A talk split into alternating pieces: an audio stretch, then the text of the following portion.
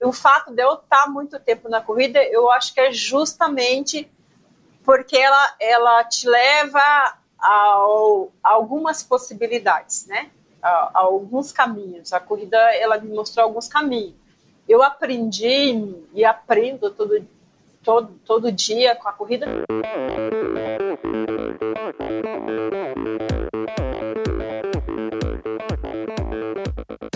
Olá pessoal, aqui é o Bernardinho. Olá amigos, eu sou a Fernanda Maciel. Aqui quem fala é o Tony Canaan. Olá, eu sou Djan Madruga. Eu sou Ana Polegatti.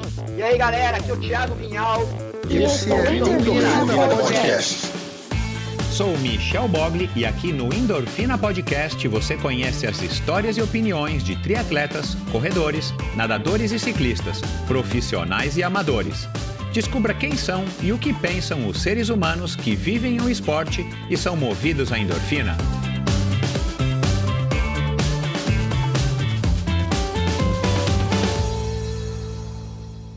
Olá, seja muito bem-vindo ao Endorfina Podcast. Esse e todos os episódios são editados pela produtora Pulsante. Siga arroba produtora Pulsante no Instagram e gravado no estúdio, nos estúdios ou no estúdio do Estúdio O, aqui na, no Itaim, na Joaquim Floriano. E é um estúdio que tem toda a infraestrutura que você precisa para gravar o seu podcast, o seu videocast, a sua videoaula, o seu webinar, a sua live. Você chega, você vai encontrar todo o equipamento necessário, toda a mão de obra especializada. Você chega e se preocupa então apenas em gerar e produzir o seu conteúdo. Siga estudioh.br no Instagram e mande um DM para você se informar sobre preços, condições e conhecer o estúdio. Afinal de contas, nada melhor do que você vir aqui presencialmente para dar uma olhada no estúdio e ver se é isso que você procura e conversar então com o pessoal aqui, que inclusive pode ser uma dessas pessoas, pode ser eu, eu mesmo. Esse é um estúdio que eu montei com o pessoal do Três Lados da Corrida, do podcast do Ricardo Hirsch, do Roenis, do Roenis e do Balu, e com o pessoal do Estema é, Podcast. Então, fiquem super à vontade, estudioh.br no Instagram e mande um DM para vir conhecer e, e, se informar a respeito aí das, das qualidades e das condições desse estúdio muito bacana aqui no coração do Itaim. Mas vamos lá, bom, começando então agora mais um episódio propriamente dito com a Zilma Rodrigues. Aliás, é, um episódio é, fantástico. Eu foi uma das uma dessas convidadas. Ainda estava falando isso hoje com um amigo. Tem convidados que você precisa, que eu preciso, né? Eu preciso trabalhar no sentido de é, às vezes o contato não é tão fácil, né? As pessoas são super atarefadas. Depois você demora um tempo para conseguir falar com essa pessoa. Aí você explica. Aí você alinha datas. Aí hora um não pode, hora outro não pode. Por aí vai. Com a Zilma foi exatamente o contrário. Na, na primeira mensagem que eu mandei para ela, e eu descobri ela através da Badwater, fiquei sabendo aí da prova, é, que é uma prova super famosa, uma prova num lugar que eu tenho uma admiração incrível. E, e aí fiquei sabendo que ela e o Alexandre Castelo Branco estavam participando, ela estreando e, e com a tutela do Valmir, Valmir Nunes, que já passou por aqui, né? Acho que o maior ultramaratonista que o Brasil já teve, pelo menos um dos maiores, e que já venceu a Badwater. Então, aí ela prontamente respondeu, ela estava é, lá nos Estados Unidos, é, e aí a gente é, deixou para claro gravar depois que ela voltasse para o Brasil, e dito e feito, foi rapidinho, super prestativa, super atenciosa, e gerou uma conversa que eu acredito que vai surpreender positivamente você, assim como me surpreendeu, porque ela é uma mulher muito mais profunda do que é, a gente pode imaginar. Ela não é uma corredora profissional, embora é, leve essa carreira paralela à carreira, à carreira de publicidade como com uma seriedade quase que profissional ou profissional, vocês vão ouvir aqui. Mas uma história muito legal, a gente começa falando aí sobre é, uma, uma frase da Taylor Swift, né, que está agora na crista da onda, está realizando shows nos Estados Unidos lotados e está sendo super elogiada e tal, e vem para o Brasil e já causou polêmica com relação às filas e tudo mais pra, das pessoas é, querendo comprar ingressos para o show. Falamos sobre o, a relação dela com o Valmir, falamos sobre os treinos da Badwater, falamos sobre a Comrades, ela é embaixadora da Comrades, ela fala sobre, ela faz uma, uma rápida comparação entre a BR 135, que acho que é a nossa maior ultra, mais famosa ultramaratona aqui do Brasil. Ela fala sobre a Badwater, ela fala sobre a Comrades, como eu falei, a relação dela com a Comrades, com a Spartathlon, É, é uma mulher insistente, é uma mulher que é, persiste, né, no bom sentido, é uma mulher que vai atrás, é uma mulher que é, tem propósito né, para fazer as coisas e ela diz isso e a gente explora um pouco isso. Ela vai contar aqui que ela quis ser freira, a gente fala sobre religião, a gente fala sobre preconceito, a gente fala sobre propósito social e a preocupação dela com o futuro e quem sabe, né, no finalzinho, de vez em quando eu, eu consigo é, conversar sobre isso com alguns convidados, sobre o Iron Man. Então, é, ouça até o final que você vai ouvir aí a opinião dela com relação à prova de triatlon icônica, é, nas instâncias né, icônicas do Ironman. Então, é isso. Mais uma vez, obrigado a todos vocês, obrigado a vocês que chegaram aqui na semana passada através da Camila Aliperti, da Lulu Five, ciclista e designer. Foi uma conversa muito legal com a Camila, Camilinha, como ela é conhecida. É, vocês que chegaram aqui através do José Graça, ou você que já está ouvindo Endorfina há muito tempo e, e segue aí fiel e, e, ouvindo, talvez não todos os episódios, mas a maioria dos episódios e você curte as histórias dos meus convidados. Então, seja, é, sinta-se é, grato. Para mim é um prazer saber que tem gente aí que curte o Endorfina. É um prazer saber que tem gente que tem apoiado o Endorfina já faz muito tempo. É, tem gente que apoia o Endorfina já faz acho que quatro, três, quatro anos, desde quando eu comecei o apoio do finan via financiamento coletivo, porque o Endorfina, já disse isso acho que no episódio da semana passada, o Endorfina depende dos patrocinadores e depende também do apoio do ouvinte, ou seja, você, seja espalhando, seja é, é, entrando em contato comigo para fazer críticas construtivas, para fazer sugestões, e seja apoiando financeiramente, se você pode, se você acha que o Endorfina merece é, é, digno de um, de um apoio financeiro. Então, muito obrigado a quem apoia. E se você considera, vai lá no endorfinabr.com, clica no botão Apoia-se e se informe como você faz e, eventualmente, até o que você pode ganhar em troca, além desse conteúdo que eu me esforço aqui para trazer com qualidade e, e, e com o maior prazer do mundo, com a maior satisfação. Bom, vamos lá, mais um episódio do Endorfina com a Zilma Rodrigues. Afinal de contas, quem é que não gosta de uma boa história, não é verdade? Minha convidada de hoje nasceu em uma pequena cidade no noroeste do Paraná e, ao mudar-se para Curitiba, quando tinha 8 anos de idade, começou a praticar diversas modalidades esportivas. Correu na escola provas de 100 e 200 metros, jogou basquete, handebol, futebol e chegou a integrar a seleção paranaense de voleibol. Ao ingressar na faculdade, manteve-se ativa, treinando em academias e praticando esportes nos finais de semana. Em 2003, voltou a correr e logo estreou na maratona como uma forma de homenagear uma grande amiga que havia falecido poucos meses antes. Em 2007, participou da sua primeira ultramaratona e no ano seguinte já correu a Comrades Marathon pela primeira vez. Hoje, ela soma 14 participações na ultra mais famosa do mundo. Foi campeã de uma prova de 100 km no Egito, campeã da Ultra Rei e Rainha de Minas e campeã das 24 horas de Toledo, na Espanha. Foi segunda colocada no Open Sul-Americano de 24 horas, integrou a seleção brasileira no Mundial de 100 km, cruzou quatro vezes a linha de chegada da BR-135 e acaba de se tornar a nona brasileira a participar dos 217 quilômetros da ultramaratona mais difícil do mundo, a Badwater.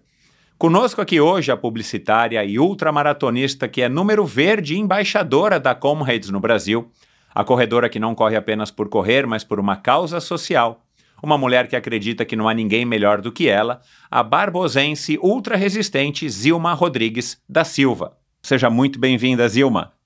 Obrigada. É verdade que não tem ninguém melhor do que você? Não, não tem ninguém melhor do que eu, porque eu sou única, né? Aí, Zilma, gostei, adorei essa tua frase. Primeiro, seja muito bem-vinda. É um prazer recebê-la. Muito obrigado por ter atendido o meu, o meu pedido, né, o meu convite, assim, tão rapidamente, tão prontamente. E eu não, assim, você estava passando abaixo do meu radar, né, como se diz aí, por aí. E quando eu fui dar uma olhada na Badwater, é, eu falei, caramba, tem o, Alexandre, né, que correu esse ano, Alexandre, se não me engano, o Alexandre. Um, e, e de repente eu vi que tinha uma mulher, né? E é uma corrida que me fascina. Eu conheço aquela região, eh, já tive lá algumas vezes pedalando.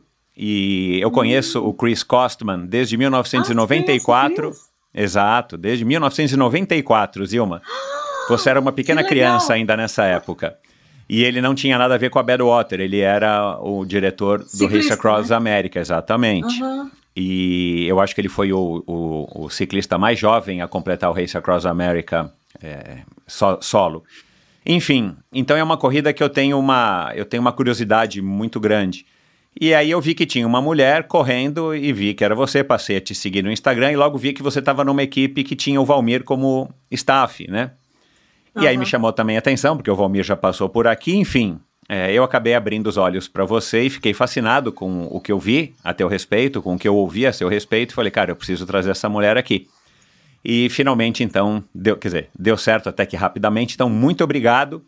Mas voltando, né, a não há ninguém melhor do que você, é uma frase que está no teu, na bio do teu Instagram. E eu achei muito legal, é da, de uma música, ou é da Taylor Swift, alguma coisa assim, né, que vem para o Brasil agora. E, e e recentemente eu estava lendo matérias no jornal que por onde ela faz show nos Estados Unidos, o, a economia da cidade, da região, ela é, aumenta um absurdo, porque ela tem uma legião de seguidores super fiéis e tal. Então ela arrasta a- o público dela para onde quer que ela vá fazer shows. E pelo que eu percebi aqui no Brasil, não sei quantos serão os shows dela, mas é, já, deu, já deu polêmica, porque tinha gente na fila uma semana antes e coisa assim. Você já tá com o seu ingresso pro show dela? Não. Não, tô. E por que essa frase, por que da Taylor Swift? Eu queria saber qual que é a tua relação com ela. Então você não é uma super fã, você só gostou da frase. Ah, eu, eu gosto, assim, eu não. Vou falar a verdade, assim, artistas, música, assim, eu não sou aquela pessoa, assim, fanática, assim.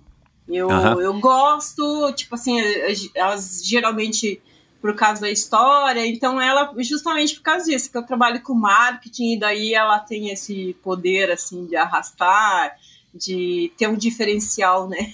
Aham. Não, é, ela é, um, ela é um fenômeno. Você assistiu o documentário dela? Não sei se era no Netflix. Aham. É, então, deu, eu, eu não conheço quase nada sobre ela. Algumas músicas eu também não sou fã, assim. Eu ouço bastante música, mas não, a Taylor não faz o meu, o meu estilo. Aham. Mas eu gostei muito do documentário dela, porque se é que aquilo lá é verdade, né? A gente também tem que colocar um filtro É, para saber gente, se aquilo vezes, é. às É. vezes tem alguma fantasia. Mas né? de qualquer maneira, eu admiro quem é muito famoso, quem vive nesse mundo. Ao mesmo tempo é o mundo que a gente vive, mas é um mundo paralelo porque vive numa realidade completamente diferente de É verdade, 99,99999% dos mortais. Mas eu gostei do jeito dela e pelo, e, e pelo que eu ouço, pelo que eu leio, ela não é, ela não é polêmica, né? Então é- ela é talvez uma nova queridinha aí do mundo e principalmente dos Estados Unidos. Mas é, eu, por acaso, achei que. Por acaso, pela frase, eu falei, bom, vai ver que ela é super fã da Taylor Swift. Eu não tô vendo nenhum pôster dela aí atrás na tua casa. Mas a, a- frase, Não. a frase definitivamente é muito legal. Desde quando que você vai adotou essa frase para colocar no teu Instagram? Porque é uma frase é, simples, mas muito simbólica, né? Tem gente que não, não, não entende isso, né? Que a gente tem que se valorizar primeiro para poder valorizar o outro, né? É porque eu, tipo assim, as pessoas, muitas pessoas, elas fazem as coisas pelos outros, entendeu? Não é, não faz coisa porque ela realmente quer. A gente, a gente, na verdade, a gente às vezes pensa que a gente tem liberdade, mas a gente não tem uma liberdade, né, de falar o que a gente pensa, o que a gente realmente quer. Mas eu vejo que hoje a maioria das pessoas, elas fazem as coisas pelas pessoas, né? Então eu eu costumo eu uso essa frase justamente por isso, porque é, se eu fosse pela cabeça das pessoas, eu não seria eu. Tipo assim, eu não estaria é, fazendo o que eu gosto, né? Então daí por isso que essa frase para mim é, é importante. Mas eu eu também eu tenho uma frase que eu uso no meu e-mail também que é que é da Bíblia, né? Que que eu que eu gosto muito. Mas essa daí como é uma rede social e eu acho que ficou que define mais ou menos o que eu sou, né? O que eu penso, né? Porque às vezes você fazer as coisas por causa das pessoas, você na rede social você é feliz, mas eu acho que é, você sozinho ali na reflexão você não é uma pessoa feliz.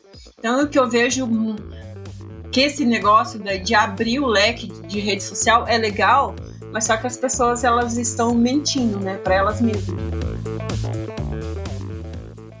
Oi, pessoal, tudo bom? Bom, hoje é um dia muito especial que, com muito orgulho, eu venho dividir com vocês, em que eu, a probiótica, a Trisport e o Endorfina nos unimos para que todos vocês, amantes do triatlon, possam acompanhar diariamente toda a minha jornada até os mundiais da Finlândia e de Kona. Bom, e com muito conteúdo exclusivo, a gente vai conseguir levar um pouco, né, do que é a emoção de uma jornada pro, como funcionam os treinos, a recuperação, alimentação, suplementação, o recovery, pré-prova, enfim. Vocês vão conseguir acompanhar tudo. Então, para isso, eu peço a vocês para que se juntem a nós, para a gente mobilizar a maior torcida aí já feita para um atleta profissional. E aproveitando esse momento, né, para deixar também um legado é, e poder transformar vidas através do esporte, assim como o esporte transformou a minha vida, é, durante esse período, todas as compras realizadas com meu cupom social ALMATRI reverterão 10% do valor das compras para o projeto Jornada Pro. E aí, vocês topam entrar nesse aquecimento comigo? Então bora e torçam muito! Você já parou para pensar em tudo que uma triatleta passa para chegar até a linha de chegada de uma prova como o Ironman? Bom, é por isso que a Probiótica e a Almatri, em parceria com a Trisport Magazine e o Endorfina, se uniram para contar a história em cada detalhe dos bastidores das conquistas e dos desafios da Pamela Oliveira em sua jornada pró como a única triatleta brasileira profissional na disputa dos Campeonatos Mundiais de 2023, o Ironman 70.3 na Finlândia e o Ironman em Kona. A jornada pró trará, de forma inédita, os bastidores dessa temporada, behind the scenes até a linha de chegada. A iniciativa permitirá que a comunidade do triatlon acompanhe de perto a jornada desafiadora da Pamela, fonte de inspiração e incentivo para a presença de cada dia mais mulheres no esporte. Além do incentivo ao protagonismo feminino, 10% de todas as compras realizadas no site da Probiótica utilizando o cupom ALMATRI serão revertidos para um projeto social apoiado pela própria triatleta, foram desenvolvidos kits personalizados inspirados na linha de produtos utilizados pela Pamela em sua jornada de preparação. Além do desconto de 20% nos produtos da probiótica, o cupom ALMATRI te dará também direito à participação em experiências exclusivas, como treinos com a participação da Pamela, transmissão ao vivo dos eventos, com degustação de produtos e entrega de kits. Essa jornada se inicia hoje, 17 de agosto, e a temporada vai até o final do Mundial de Kona, em 14 de outubro. Durante esse período, a Probiótica, Almatri, Trisport Magazine e o Endorfina serão os responsáveis por narrar essa história com conteúdos exclusivos para todos que quiserem entrar nessa jornada. Fiquem ligados no arroba para torcer junto com a gente. E visite o site probiotica.com.br, faça suas compras e utilize o cupom ALMATRI para ganhar 20% de desconto e ter direito a participar dessas experiências exclusivas. Interessante, e eu vou querer voltar nesse assunto das redes sociais é, mais para o finalzinho, até para que você passe a sua para que, por acaso, quem não te conheça possa conhecer. E na minha pesquisa, você. É, eu, eu vou atrás dos podcasts, lives e tudo mais. Você tem de fato várias é, aparições, mas sempre para falar dos seus treinos, de como é que foi, né? Como é que você chegou naquele resultado e tal. E, e pouco eu descobri é, a seu respeito, né? Quem é a Zilma, de onde que ela veio, para onde que ela vai, né? Em que ritmo que ela está indo. É, então, eu, eu, eu gostaria muito de a gente abordar é, esse, esses temas para trazer de fato uma perspectiva nova para até para quem já te conhece, para quem já te admira e acompanha a sua carreira como corredora, você que é publicitária é, no dia a dia. Mas vamos falar da Badwater, né? Não sei, é, a gente está gravando esse podcast, sei lá, 10 dias mais ou menos, né? Depois do teu, do teu, do teu resultado.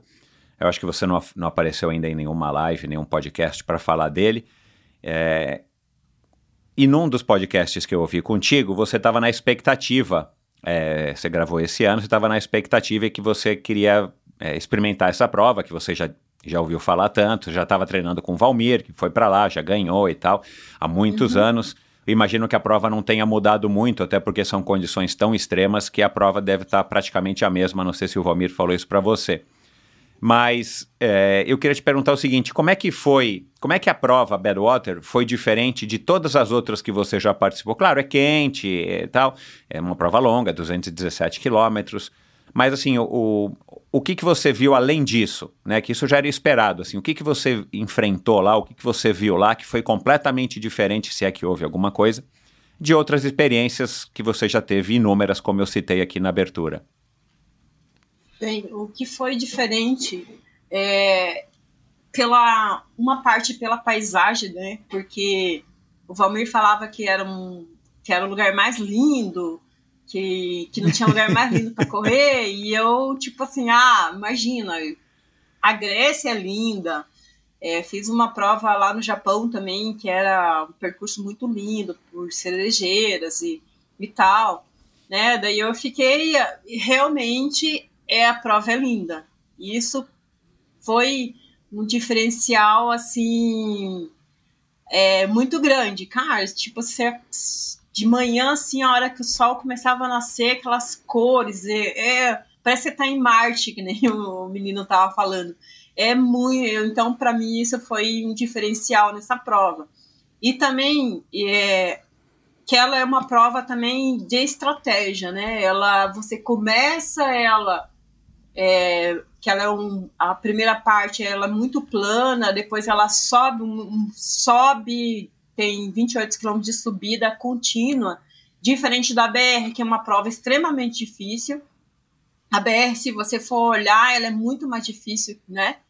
Mas ela, você sobe um pouco, daí desce e tal, não tem essa, essas três montanhas contínuas. Então, para mim, isso daí já foi um diferencial em relação até mesmo a Espartato, que é uma prova dificílima, que eu já fui cinco vezes, não terminei, e o percurso dela é mais fácil do que do que BR, do que a, a Vale da Morte, então daí para mim o diferencial acho que foi isso daí, né? Uhum.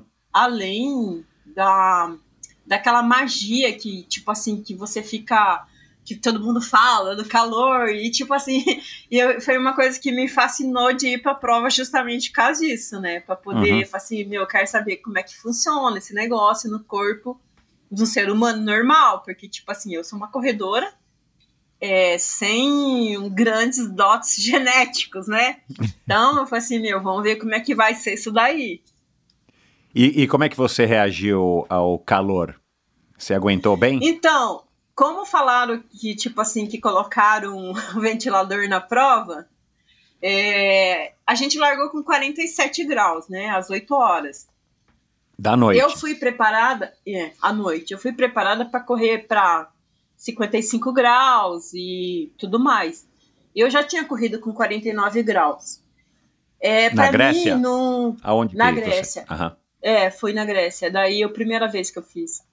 É, então, o calor não foi o. Para mim, não foi. Não tive problema com calor.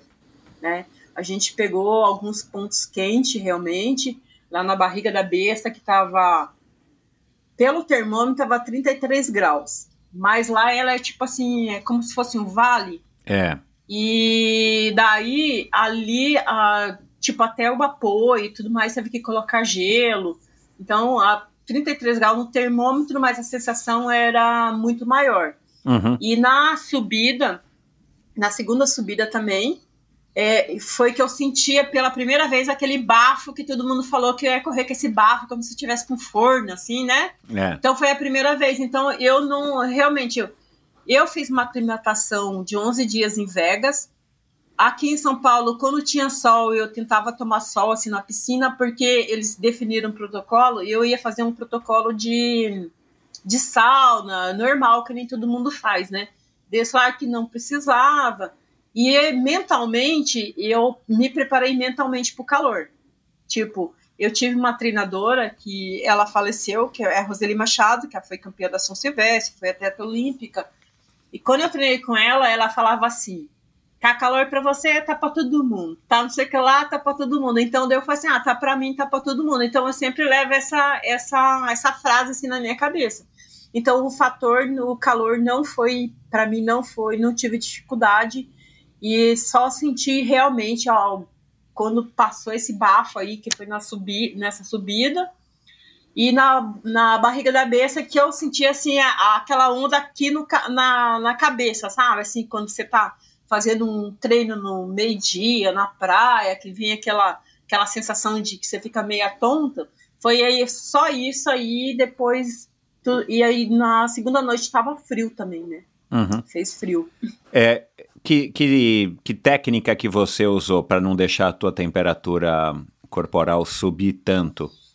É, eles usaram é, o spray, né? Com água lá, borrifador, e eu usei gelo. É, tinha tem um, colar que você coloca, daí você coloca gelo dentro. Foi isso que eu usei. Para resfriar a temperatura do corpo pelo pescoço. Pelo pela pescoço, nuca. é. Tá. Isso, tá. pela nuca.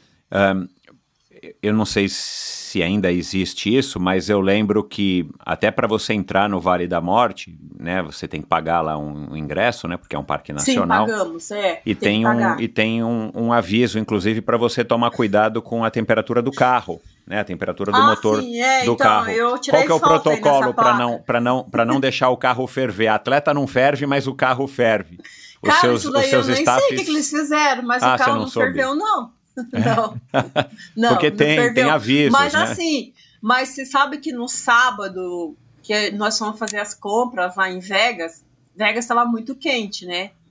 É, você acredita que o, o meu celular ele ficou oito horas sem funcionar? Tipo Olha assim, lá. eu, eu, a gente tava fazendo compra, daí o negócio deu sair do carro, ir lá para entrar e tal. Daí o celular, tipo assim, morreu, mas eu achei que ele tava sem bateria, né? Daí eu peguei, fui carregar, nada, nada. E falei assim, puta merda, o celular estragou e amanhã a gente vai pra, pra Lone Pine, como é que eu vou ficar sem celular? E tudo no celular. Meu, daí eu fui numa loja, né? Tentei ver lá, o cara falou assim, ah, não consegui abrir e tal. Daí quando foi no outro dia, daí que eu falei assim, Marcelino, nós vamos ter que passar numa loja pra eu comprar um celular, né? Dele, ah, tudo bem. Ele falou assim: ah, eu vi que você não respondeu as mensagens, a Vera foi dormir. E eu, tipo assim, eu não lembrava o número do quarto dele, sabe? Assim, pra ligar pra ele pra dizer que eu não ia jantar, que ia ficar por lá e tal. Eu falei, daí ele falou assim: ah, eu vi que você não respondeu, eu achei que, né? Eu, achei que tinha acontecido alguma coisa. Daí tal. Daqui a pouco, daí o bicho acordou, mano. Daí celular, eu falei assim, ai, graças a Deus. Daí, lá nessa parte desse aviso, a gente tem um lugar para você tirar foto, né? Uma coisa mais linda, né? É, eu, eu acho bonito. Foi lá, né? meu, que esquentava mesmo. Tipo assim, o celular da Vera, ele dá um aviso, né? O meu é tão ruim assim que ele nem dá esse aviso, né? Ele já morre de vez. né? Aham. Mas o iPhone, ele avisa para desligar. É, isso aí. É, realmente é surreal o negócio. Eu tentei falar com o Valmir ontem e não consegui. E ele me mandou uma mensagem agora de manhã e, e ele falou que não estava não, não conseguindo falar e tal. Ele falou: Olha, é, o que eu posso dizer da Zilma é que ele, ela correu com bravura e terminou muito bem. E que você tinha uma equipe com o Marcelino, com E a ele Vera? e a Vera, que ele elogiou, né? Ele elogiou a equipe. E quem conhece um pouco o Valmir sabe que ele é uma pessoa super exigente, foi um super atleta, continua sendo, né? Mas ele já foi top do mundo e tal. Aí eu queria te perguntar, né? Assim, você não é uma atleta profissional, você tem uma super experiência, você corre há 20 anos, não é pouco, né? Você tem uma bela de uma experiência em provas é, longas, né? Haja visto aí os seus 14 participações na Conrads. Mas a Conrads, por exemplo, não é uma prova que tem staff e tudo mais. Como é que você montou a equipe, né? E, e, e, e da onde que entra o Valmir nessa? Desde quando que você treina com o Valmir para ele também ter aceitado voltar lá para o Vale da Morte e ser teu staff? O Valmir eu treino com ele desde 2018. Ah, legal. E como é, que você porque, chegou nele? assim, ah, então, eu antes eu treinava, eu treinei numa assessoria aqui em São Paulo. Daí depois eu fui, eu fiquei um tempo sem treinador e eu mesmo estava fazendo meus treinos. Daí e tinha a Roseli como minha coach, né? Aham. Que a Roseli, ela não, a Roseli, ela foi minha treinadora, mas ela não gostava de treinar de longe, sabe? Ela gostava de ver como é que você tava e tudo mais. E com a Roseli eu aprendi assim a correr de manhã, correr, fazia dois períodos. Eu treinava com ela, fazia dois períodos de treino, né? E foi com elas que eu fiz as duas primeiras contas. Depois, quando eu me mudei, ela, ela não quis mais treinar e ela começou a procurar um treinador e tal para mim. Quando você se mudou para São Paulo? É, foi quando eu mudei para São Paulo. Uhum. Daí ela só, tipo assim, orientava e tudo mais, né? E daí eu saí, eu fiquei um ano e quase dois anos sozinha. E o meu médico, o Dr. Miguel, eu fazia um. Eu fazia um, um tratamento com ele que é, que é chamado biorressonância magnética, que é um aparelho que eles colocam os fios aqui, aqui no pé, e daí ele faz uma leitura do teu corpo. Por exemplo, quando o Djokovic chega com aquela camiseta e fala no glúten, é porque naquele dia ele não pode comer glúten. Então esse aparelho, ele fala assim, ah, essa semana você não pode tomar café, essa semana, sabe? Ele meio que monta um cardápio para você e vê tudo que você tem, se você tem lesão, e faz uma recuperação.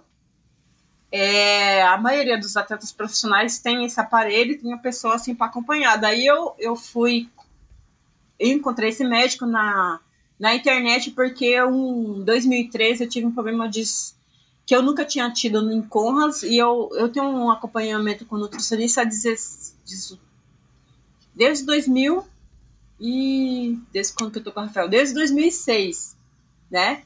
Esse meu nutricionista. Então eu faço assim, eu, eu sou uma, uma corredora amadora, mas assim, eu sou cercada de profissionais muito bons. É, eu... você faz testes, eu vi no teu Instagram, né? Um você coisa, é super assim, né? acompanhada, né? é. é super acompanhada. Então, daí o que acontece? E eu faço as coisas tudo certinho porque eu sou uma pessoa que eu gosto de cobrar. Por exemplo, eu, então eu faço meu cardápio certo, eu treino certo. Porque se tem algum BO, eu vou ter, eu falo assim, cara, eu fiz certo, o que, que, foi, que, que deu errado? Então o profissional vai ter que me responder. Então eu fiz tudo certinho e eu tive um problema de estômago pela primeira vez em Conrads, daí com 60 quilômetros, e a gente não conseguia descobrir. Ele falou assim, mas irmã, eu falei assim, não, eu fiz tudo certo, não comi nada errado e tal. Daí eu comecei a procurar, daí eu vi uma coisa desse cara, daí eu mandei uma mensagem para ele, ele falou assim, ah, você pode... Daí eu falei, cara, mas eu não tenho dinheiro para pagar tua consulta não, que era assim um absurdo, né? Daí ele falou assim, não, vem aqui. Daí eu cheguei lá, ele colocou os negócios, daí ele falou assim, ah, você tá com com uma dor assim. Eu falo assim, cara, ele vai falar que eu tô com dor, porque eu corro, é óbvio que eu vou estar com uma dor muscular ou outra, né? Daí ele falou assim: ah, você tá com. Daí, né? Ele falou assim: ah, você tá com uma cárie no 21. Falou desse jeito. Daí foi, falou assim: ah, daí na próxima você vai procurar um dentista. Daí eu fui, né? Falei que meu dentista falou assim: ah, se você foi no dentista, por que, que o cara não viu? Já que tá. E aí eu falei assim: não, ele só, né? Mas daí, quando o cara abriu, eu tava com a cara, e daí eu acreditei no negócio. Tipo assim, meu, esse bagulho é um é como é, bruxo. Como que é o nome? Bio o quê? Biorressonância magnética. Ah, tá. Tinha tá, dois né? profissionais só aqui em São Paulo. Agora acho que já tem mais pessoas trabalhando com isso. Uhum. E ele trabalhava com o Nuno Cobra. E, e a, as coisas que o Nuno Cobra não conseguia fazer, o, tipo assim, ele, ele fazia o aparelho, o cara e o médico lá. Daí foi aí que ele pegou e falou assim: não, você corre provas muito longas. E daí ele falou com o Nuno, daí o Nuno começou a me, a me treinar, né? Daí quando aconteceu aquele episódio que o Nuno foi preso, né? E daí eu meio que ele esse cara lá sem parceria e eu daí foi aí que eu que ele falou assim, ó, oh, mas tem um treinador assim assado que ele é mais ou menos na linha do Nuno que era o Valmir, mas só que eu já conhecia o Valmir, porque eu, eu conversava muito com ele, assim, que era muito fã dele. E em 2010 eu conheci ele na BR, que era foi lançamento, acho que do livro dele, e, e o livro dele estava no, no kit da BR, e eu fui ser voluntária na BR, né? É, fui ser voluntária e fazer pace para um cara da Nova Zelândia. E daí eu Daí eu falei assim, ah, eu conheço ele e tal, mas assim, eu tava meio receosa de ir por causa que eu gostava de, de fazer, rodar bastante, assim, eu rodava 220 quilômetros na semana. Nossa senhora. é, tinha dia que, tinha semana que eu saía com três maratonas ali do parque, cara. Mas era, tipo assim, é, meu treino era distribuído, né, não era assim, tal, daí eu fui treinar com ele. Aí ele, Vocês entraram num acordo? Você explicou como é que você estava acostumada, ele flexibilizou. Não, tipo assim, porque eu também sou aquele tipo que se eu tô procurando uma, uma pessoa para me ajudar, para me treinar, eu, eu, eu geralmente não fico contestando o treinamento. Eu tento me adaptar, né? Porque senão, daí então é melhor treinar sozinha, você ficar contestando, né, treinador? Tipo assim, você contesta algumas coisas, mas tem algumas coisas que eu acho que não cabe você, como atleta, como aluno, ficar contestando. Então é melhor fazer sozinho.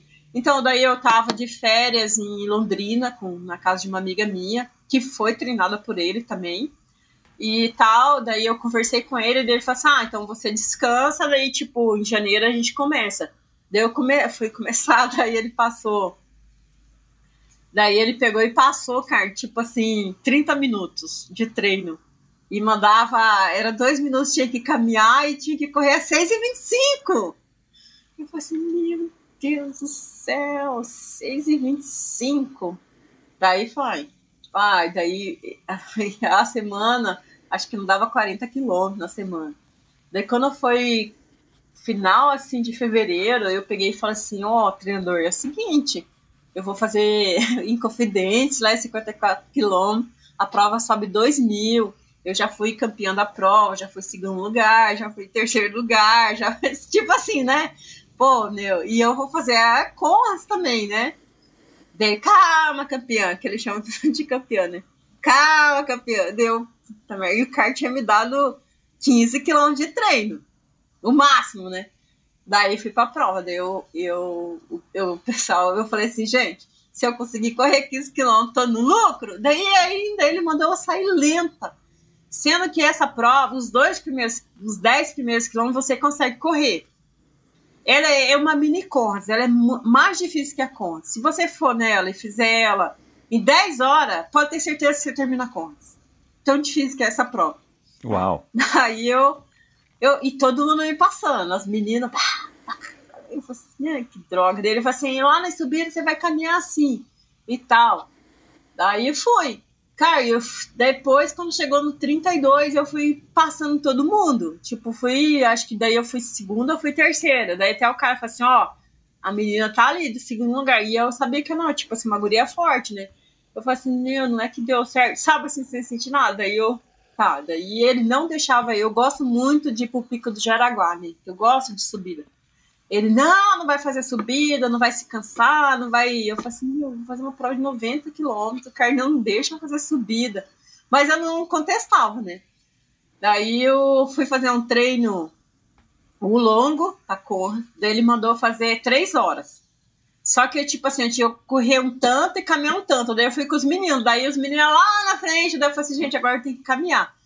Meu, daí eu fui pra Conras. E eu tava vindo de duas provas ruins de contas, né? Eu tinha feito. O meu green number foi muito ruim. Eu senti muito assim, tive problema de cólica. É, nossa, tal. Eu fui para fazer 9 horas, daí saiu 10 horas e 33. Até então tinha sido meu pior tempo. E eu passei muito mal na prova. E daí ele. Daí eu, cara, fui preciso. Para 2018, fiz 901. Sabe quando você faz uma prova que parece que você tá correndo no Ibirapuera, fazendo a volta de três, conversando? Não, eu ficava assim, que hora que vai me dar isso? Né? Porque prova longa, você, você já tem um determinado logo, quilômetro que você já sabe que vai dar alguma, alguma merda. Tipo assim, ou você vai sentir muito cansaço, ou vai ou alguma coisinha no estômago, sabe? Aquelas coisas, né? Eu falei assim, meu, que hora que vai dar merda nessa prova? Eu ficava assim. E daí encontrei um. O menino falou assim: Sim, mas você tá muito forte. Eu falei não, não tô forte, não, cara. Tô tipo assim, normal tal. Daí eu fiz 901, que era o primeiro ano da chegada naquele estádio, né? Até tem um vídeo que gravaram, meu chegando. Caiu, eu falei assim, meu, eu não acredito. Daí o pessoal falou assim: por que, que você não se esforçou pra fazer subnor? Porque é outra medalha. Eu falei assim, cara, tô me ligando pra medalha e eu sou uma pessoa que ligo pra tempo. Eu falei assim, não, tô ligando pra medalha, não, você não sabe minha prova, minha prova foi maravilhosa, porque eu não senti nada. Cara, sim, sabe? Eu falei assim, como é que pode eu. E essas três horas de treino não deu nem 30 quilômetros. Acho que deu uns 25 quilômetros. Então foi meu, tipo assim, tirando os 54 lá, Ah, e também eu tinha feito uma, fui para uma 12 horas também, que também fiz um super tempo, assim, fiz uma prova muito boa, que, que é, inclusive, essas 12 horas também me classificou para o Mundial. Então, daí eu falei assim, meu, e eu me adaptei, assim, cara, tipo, assim, eu corria 220 km na semana, mas só que eu, como eu, ele fala, eu não sou casada, tipo assim, não tenho marido, tenho filho e tal, então eu treino sete vezes na semana, daí eu não tenho off, uhum. mas são poucos quilômetros, assim, né? Uhum. Então daí eu falei assim, meu, funciona, a coisa funciona, e também super lento, porque ele não dá intervalado. Então ele era acostumado a rodar tipo assim, a 5 e 10, 5 e 20. O meu fraco era isso. Eu fazia intervalado de 20 por mil para 3 e 46. Daí nunca mais fiz nada disso. Então, daí ele falou, ó, ultramaratona você tem que ser constante, não adianta você correr 10 rápido e depois você Exato. não, né? Então, uhum. daí eu me adaptei, assim, eu acho que para mim super funcionou o treino. E, e daí eu tô gostando, assim, de não ter tantas horas, ficar, sabe, fazer longo de 60 quilômetros, longo de 50 quilômetros. Às vezes eu fazia um longo de 80 quilômetros no sábado, domingo corria mais 40, sabe? Uhum. Então daí eu acho que. E ele é assim, né? Ele é. E ele briga bastante, cara. Porque ele fala que eu sou teimosa. Eu, ah, não, o treinador quer fazer essa. Não. Porque ele fala, você tá muito rápido, você tá muito rápido. Tipo assim, eu falo assim, mas eu não tô rápido, eu tô correndo devagar. E não tô rápido. Então, é porque ele tem uma preocupação muito grande de você ficar fadigado, né? E você ter alguma lesão. Então, ele, ele, se você olhar o histórico dele, ele foi uma pessoa que correu, treinava muito. Muito. Tem semana aí que ele fazia 600 quilômetros, é, tinha semana que ele fazia 600 quilômetros, né? Só que daí, então, daí eu ficava como treinador e como estudante, assim, eu ficava tentando entender o método dele. Cara, mas até hoje eu não entendo. Porque ele tem um pouco de pilmafetone, mas não é pilmafetone. Daí ele, é, e você é treinador, mas ele, daí ele fala lá, eu falo assim, cara, e como é que pode funcionar, né? E se você for ver, a maioria dos, atletas também, eles não rodam tanto. Tipo, a Camille Heron, ela é uma profissional. Tudo bem, mas é o máximo de longo que ela faz, ela é 35 quilômetros. Tudo bem que ela tem um volume maior, Daí o Valmir falou assim, não, se você, ele chama a gente de work runners, né? Que a gente é corredor que trabalha. Ah, então, tá. se eu sou, é, então, tipo, se eu não trabalho, se eu tenho um tempo maior para descansar, é óbvio que ele vai aumentar meu volume, mas ele nunca dá intervalado. Tipo assim, não tem intervalado. O máximo assim é um estímulo para você rodar 5,30 e para mim, né, no meu caso. Uhum. Mas e se você vê os atletas que ele revelou lá em Santos, os caras faziam essa rodagem, é, faziam mal lento, lento lá no, no ritmo deles, mas os caras fizeram maratona Bertioga lá para acho que assim, bateram o recorde de Bertioga, né? 5 e 5 e 5, né? E se você vê o Valmir correr também, o Valmir, ele, tipo assim, ele roda assim, nessa base, assim. Mas daí ele vai, né? É, então funciona. E eu tava vendo um Instagram de um, de um cara da Inglaterra que ele já fez sete vezes, né, Beduado? E ele roda, tipo assim, a oito, e o cara tem 2,52 na maratona de Londres da agora. Uau! É, então, é, então é sinal que funciona. É, você acha que esse foi o teu segredo para terminar, como ele disse aqui, tão bem a prova? Foi o treino? Foi, foi, sim. Foi, foi o segredo e também foi o fato da, de ter uma equipe tão boa, né? Então, daí eu, eu, eu falei, treinador, é, eu vou lá pra prova, daí você vai poder entrar na minha. Você vai poder, né? Tipo assim, usada eu, né? O cara bicampeão mundial, recordista da prova durante o dia, é, sei lá, mais de 100 vitórias aí. De... Daí eu, eu falei assim, ah, eu vou tentar, né? Não custa nada, né? Daí ele falou assim: é, tem que ver aí e tal. Que ele, daí ele tava no Brasil. Só que o Valmir é assim, ele não. Ele não responde as coisas, né? E eu falei assim, meu, Carlinho, tipo assim, primeiro ele falou que ok, depois ele não falou nada. E a gente já naquele processo de a, o meu patrocinador já já estava vendo tudo, tipo assim, desde novembro já estava vendo negócio de hospedagem, já aéreo e tudo mais, né? Já tinha até comprado em dezembro, já estava do meu e do da, da outra da pessoa que ia, que era o Guzmão, que daí no final não deu para ele ir, mas estava assim, né? Acelerado o processo e eu nem tinha sido chamada ainda. Então, eu, e eu falei assim, ah, daí ele, ele não, não, não dava nem que sim, nem que não. Daí só agora, faltando umas três semanas, que daí ele, tipo assim, confirmou, porque ele, ele fez ele veio pro Brasil, ficou muito tempo aqui, que ele fez uma cirurgia, né? E daí não tava certo dele ir, mas daí provavelmente a esposa dele no lugar. Mas daí deu super certo e foi isso que aconteceu, né? Eu, tipo assim, eu teve essa sorte, mas o Valmir já fez apoio acho que seis vezes lá para um, uhum. Pra um atleta, os outros atletas dele, né? Acho uhum. que mora, tem um cara que mora lá e tal. Uhum. E daí deu super certo. E a Legal. Vera, a Vera ela é dona da empresa que me patrocina. Então ela é CEO da empresa que patrocina.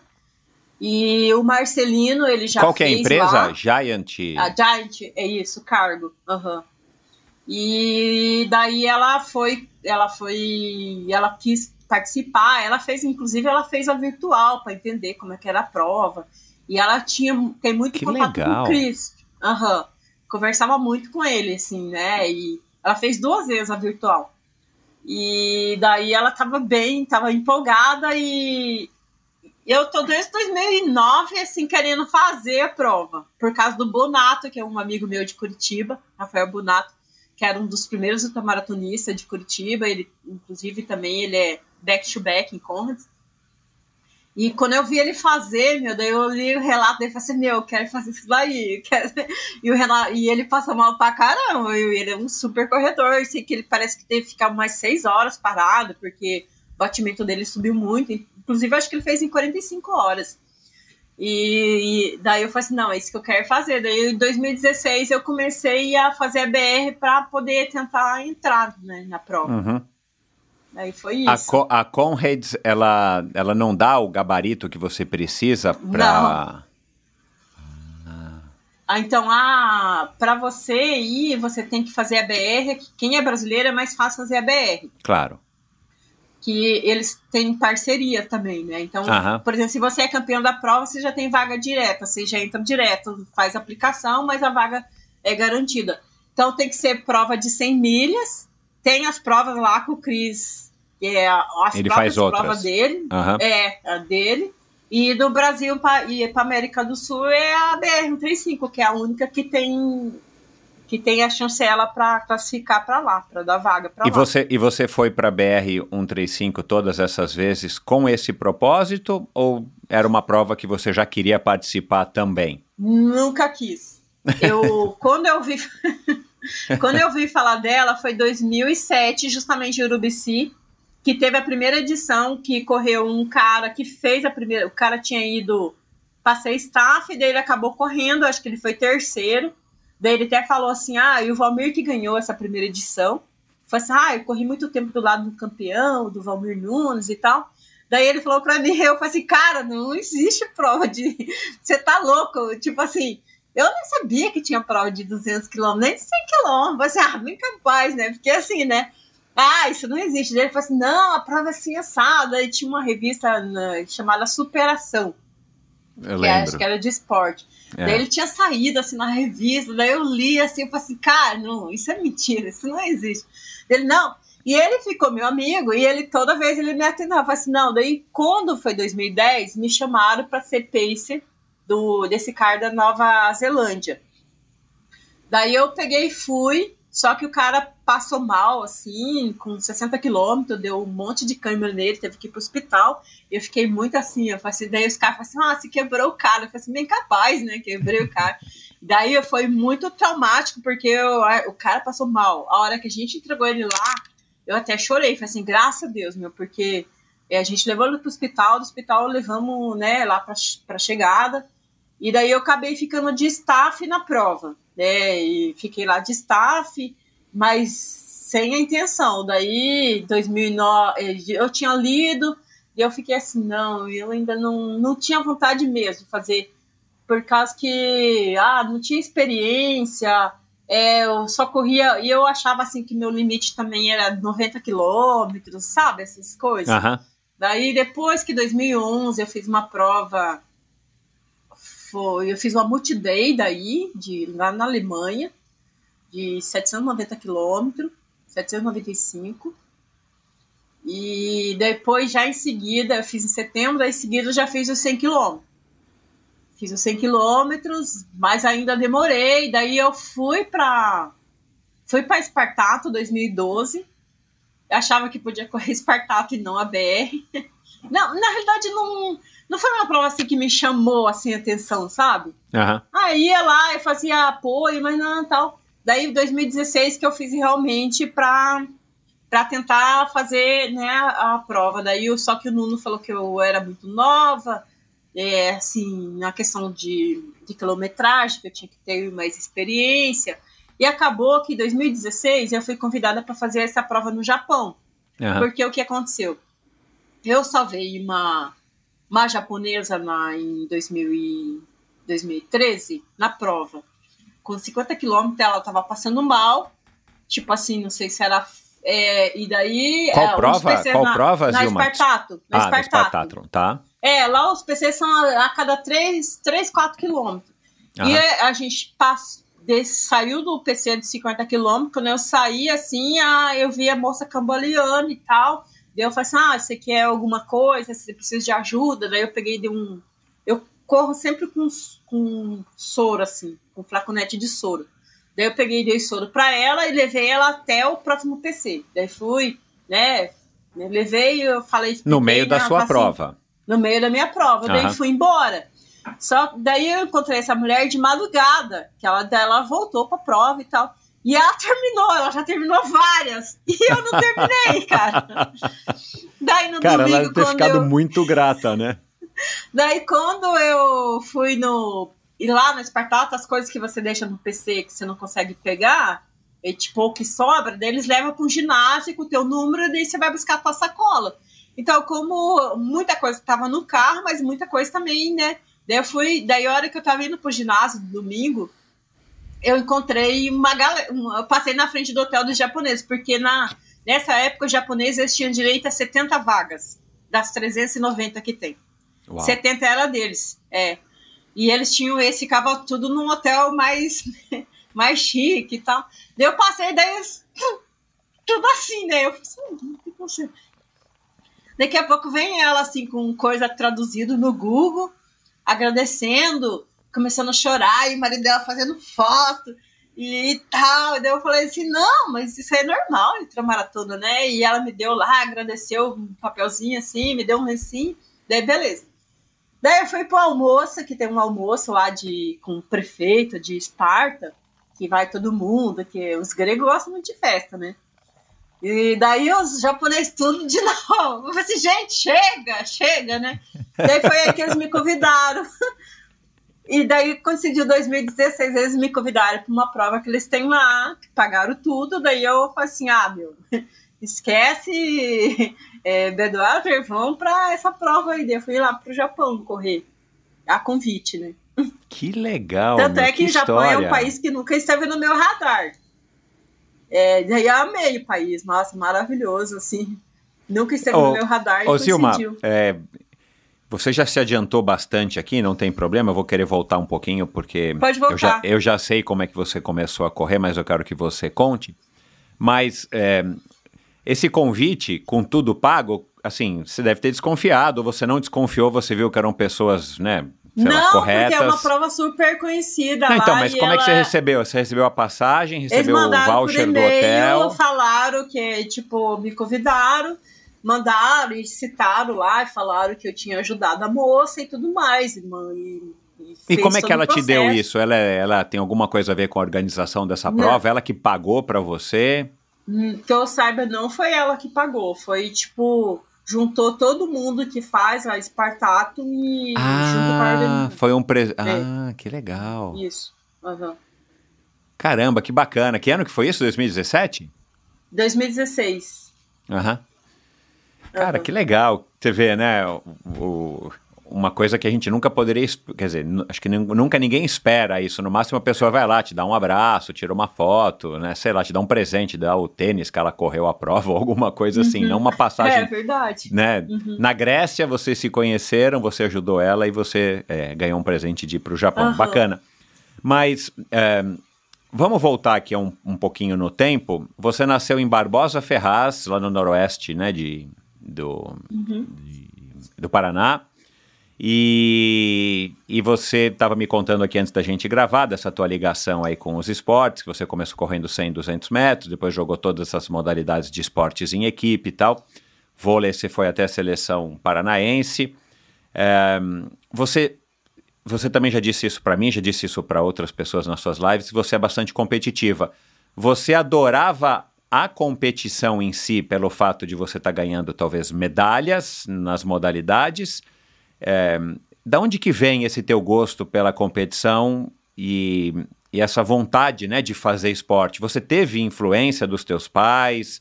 Você veio de uma família de agricultores, uma família simples, uma família abastada? Como é? Fala um pouquinho da tua história. Então, é, da, da minha família, zero. zero influência de Você esporte. tem uma irmã, né, que é a Vanusa.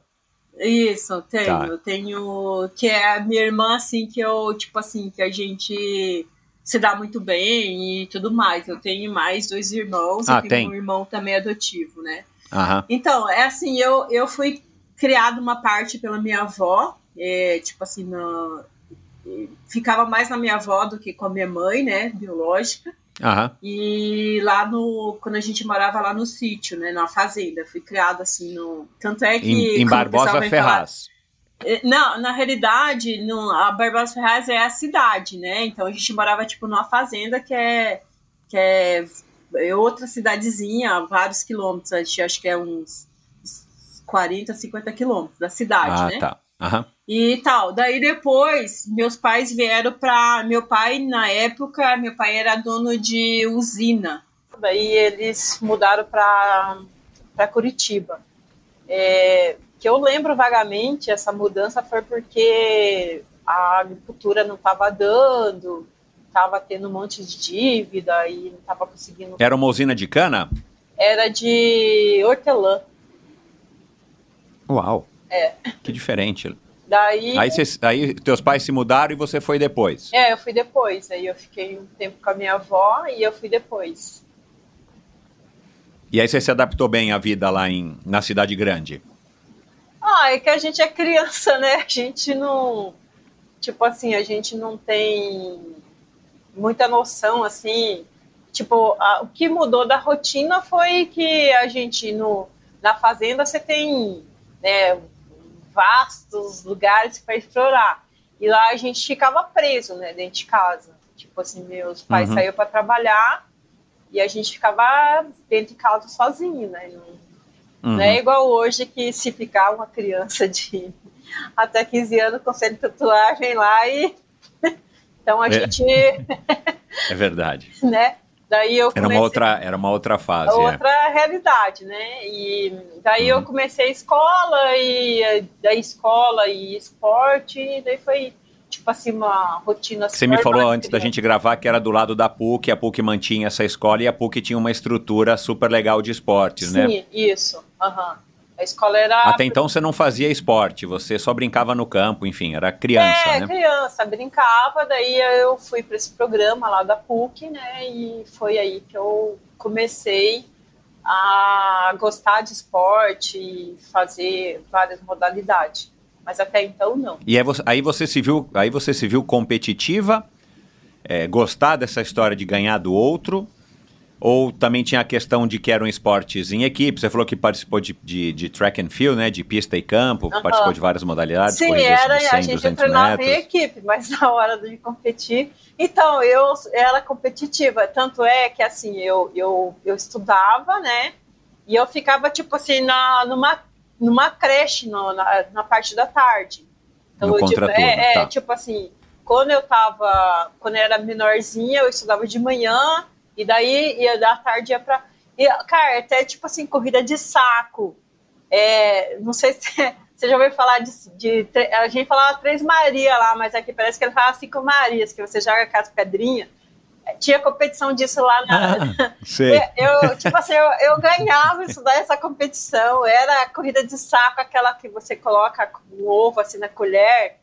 Então tinha assim, no, no uma, acho que umas duas vezes no ano tinha nessa creche, essas coisas. Então ah, meu, não perdia uma. Então, e também quando eu fazia os 100, 200, eu gostava de ganhar dos guri também, chegar tipo assim na frente, assim, dos meninos. Então era bem uhum. competitiva e tal. Quer dizer, ainda sou, e, né? E você, e, você, e você tinha algum tipo de aptidão?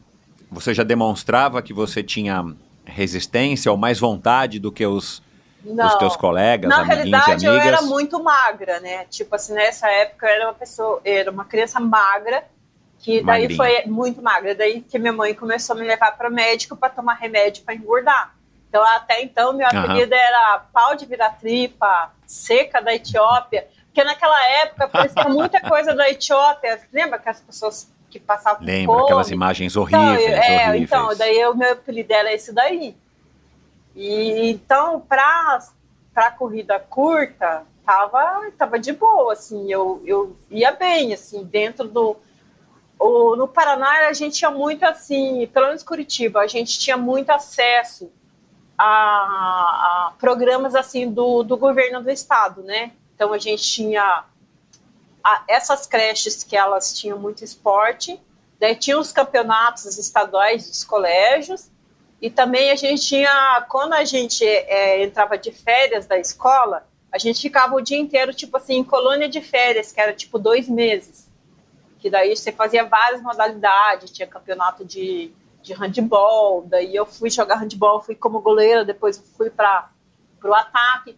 Então, daí é, a minha vivência de esporte foi tudo por causa da escola mesmo, da escola e desses Que privilégio, né, Zilma? Isso não é uma coisa comum, né? Não, não é comum. E aí o que eu sinto falta hoje em dia, que eu vejo assim, que eu não, não sei se é por causa dos governos, mas as escolas estaduais elas não não focam mais esse lado do esporte, né? A gente não vê é. assim. Lá, lá, em Curitiba, você tem contato com pessoas, tua família tá lá e tal, você tem contato com pessoas de Curitiba? Lá também não, lá no Paraná também não, porque teve uma época que o Paraná é, era a época do Jaime Lerner, né? Então, Sempre tudo lá era, era melhor, né? É. Assim, tanto é que a gente invejava, tipo, pô, lá em Curitiba é assim, lá em Curitiba é assado. Então, eu sou dessa época do Jaime. Inclusive, eu conheci ele pessoalmente, porque nessa empresa que eu trabalhava, a gente vendia móvel de escritório e eu fiz o apartamento dele, tipo assim, é, um apartamento e ele, ele foi umas quatro vezes na loja para ver o projeto e tal. Então, a Legal. gente veio muito incentivado disso daí. Tinha muitos programas que a gente participava, uhum. né? Ah, pra gente, a gente, Curitiba é uma cidade que tem muita, teve muita sorte com os políticos, né? A gente teve bons prefeitos e o Paraná a gente tem bons governos também. Então, que uhum. a, a cidade de Curitiba priorizava muito. Então, tinha muito programa. Era, era vôlei, tanto é que acho que o Centro Olímpico de o pessoal de ginástica foi para Curitiba, né? É, então a gente tinha muito essa, essas coisas e para mim foi bom porque eu tive uma, uma infância, uma adolescência voltada toda para o esporte. Que legal. É, já, já conversei aqui com outras pessoas que vieram também de uma infância mais em cidades pequenas, no campo e tudo mais. Acho que a Letícia Saltori, ah, se eu não me engano, você deve, ela, né? Uhum. É, é, talvez também essa tua, essa tua primeira infância no campo, sendo criada solta, né, como se também se diz, também tenha te dado essa base para que você tenha tido essa, essa talvez facilidade, essa destreza em praticar diversas modalidades, né? Porque também não é toda criança, principalmente as crianças de cidade grande que vivem dentro dos apartamentos, cada vez menores, e aí a criança não sabe, né, tomar um tombo, se equilibrar num é, pedaço porque, de pau. Tipo, e... Por exemplo, lá quando chovia, não tinha como você. Tipo assim, um carro não ia, até mesmo cavalo, essas coisas, então você tinha que fazer tudo na bota. Então, o pessoal fala assim, ah, o treino, que não sei o que lá. Eu falo assim, gente, eu vivi isso aí, a gente subia morro, É, então, a brincadeira então. da gente era essa, morro, e ia lá pra mina, tinha mina né, de água natural, essas coisas. É, nadava, é, então. então. isso aí não. Passar isso é, pela a, paisagem a, a criança, a criança tem. A criança que vive nesse, nesse ritmo de vida numa cidade pequena, no meio do campo, né, no sítio, numa fazenda, ela, ela vai ter, claro, muito mais possibilidades de se confrontar com essas situações que acabam sendo bacanas para que você desenvolva né, tua própria percepção e habilidades que uma criança do videogame não, não tem. É né? verdade. Mas interessante. E, bom, e aí a vida foi passando, você jogou vôlei lá pela seleção é, estadual, estadual, e tudo mais. Uhum. Aí você foi para a faculdade, você começou a trabalhar. É, e aí você disse que morou fora, né? Essa fase, essa parte eu perdi. Você morou fora do Brasil algum tempo, Morei é isso? a 2000 e 2008 para 2009, a Roseli Machado. Ah, mas aí você já corria. Eu já corria. Já. Tá. Uhum. Aonde que você foi morar? Eu morei em Londres. Que legal. A trabalho. É, eu fui ser coach da Roseli Machado, por um atleta dela. Ah, que é. legal. É. Caramba, meu. é, ô, ô, Zilma, nada como ter é, 50 anos, né? E já tem toda essa bagagem para trás, não é verdade? Quanta história que você não tem. Ó, a gente já tá com uma hora e pouco aqui de conversa e a gente não, a gente não abordou ainda nem metade dos temas e tomara que dê tempo da gente abordar. Mas vamos lá.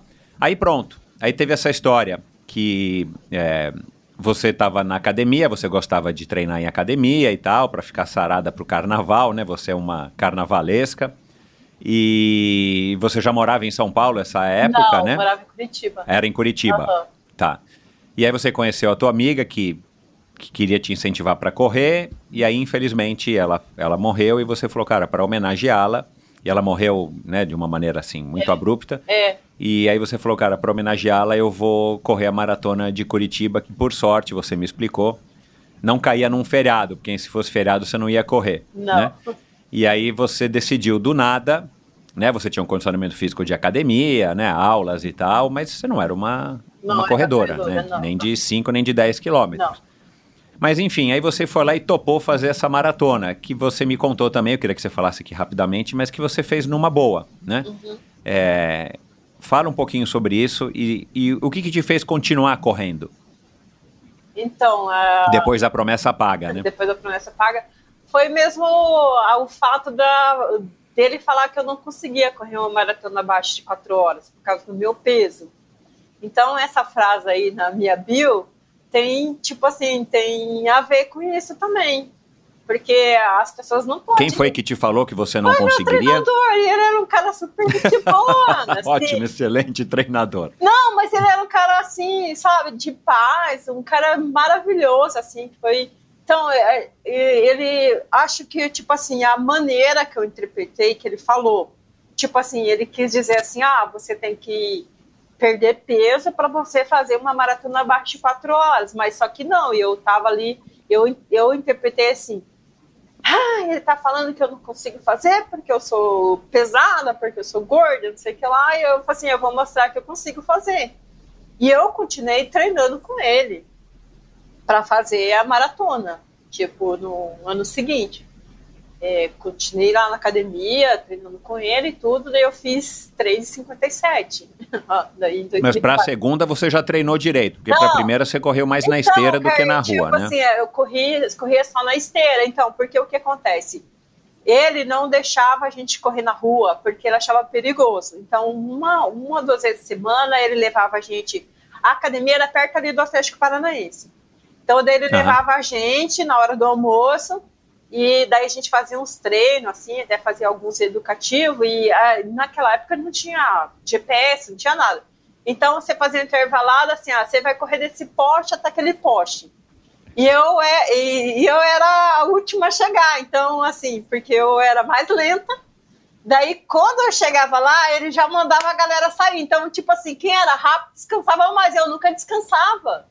Ah, daí entrou. Você já estava fazendo os seus treinos longos ali, no intervalo. Não, não sem intervalo. Né? Daí entrava, quando entrava uma nova, daí você, né? E ele não deixava a gente correr na rua porque ele achava perigoso. Imagina, né? Daí depois, e a gente também não gostava de correr na rua, era engraçado isso, né? E a gente brigava por causa de esteira.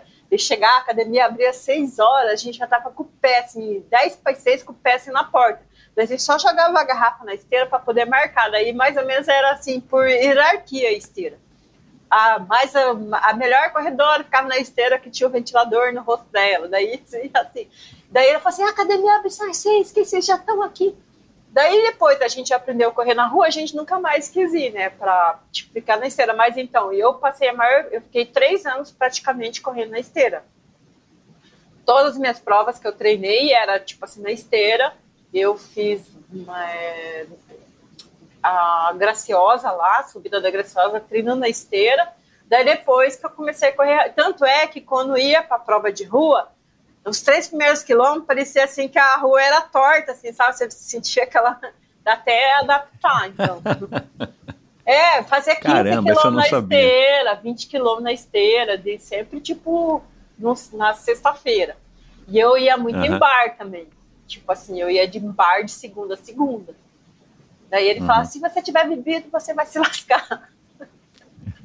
Daí eu treinava mais forte para ele ver que eu não tinha bebido, mas na verdade tinha bebido. Né? Ô, Zilma, depois que você parou com o vôlei, você cresceu, se tornou uma mulher e tal, até 2003, quando você estreou na maratona, você praticou academia, fazia o futebol que você disse também, né, de final de semana, Sim. que você gostava de jogar futebol e tal. Você se considera nessa fase, nesses anos, que você foi uma é, uma assim, você se manteve em forma e ia um pouquinho além, ou você só fazia o mínimo para ficar forte, não, sarada e tudo não, mais? Não, eu nessa fase aí a gente tinha o futebol, a gente tinha também o vôlei de praia, né? Que gente, eu tinha uns amigos que eles eram jogadores assim de futebol, eu fui amiga do Saulo, que era do Paraná, que na época era Colorado, né? a gente era sócia de lá, e eu, eu morava ali perto. E daí tinha muito, muita coisa de esporte. Então, meus amigos, mesmo assim, é, a gente, a, eu tinha três amigos que jogavam futebol, jogavam vôlei também, que foi dessa fase, e a mãe deles que levava a gente assim nos lugares assim, fazer teste, pá. E, eu, e final de semana a gente viajava muito para praia para poder ficar jogando. A gente ficava o dia inteiro jogando. Tipo aqueles campeonatos. Lá em Caiobá. De, é, aqueles campeonatos, sabe, de vôlei de praia. A gente participava uhum. todo final de semana e às vezes intercalava entre é, vôlei e futebol de areia. Então, uhum. mesmo indo para academia, eu continuava nesse ritmo aí.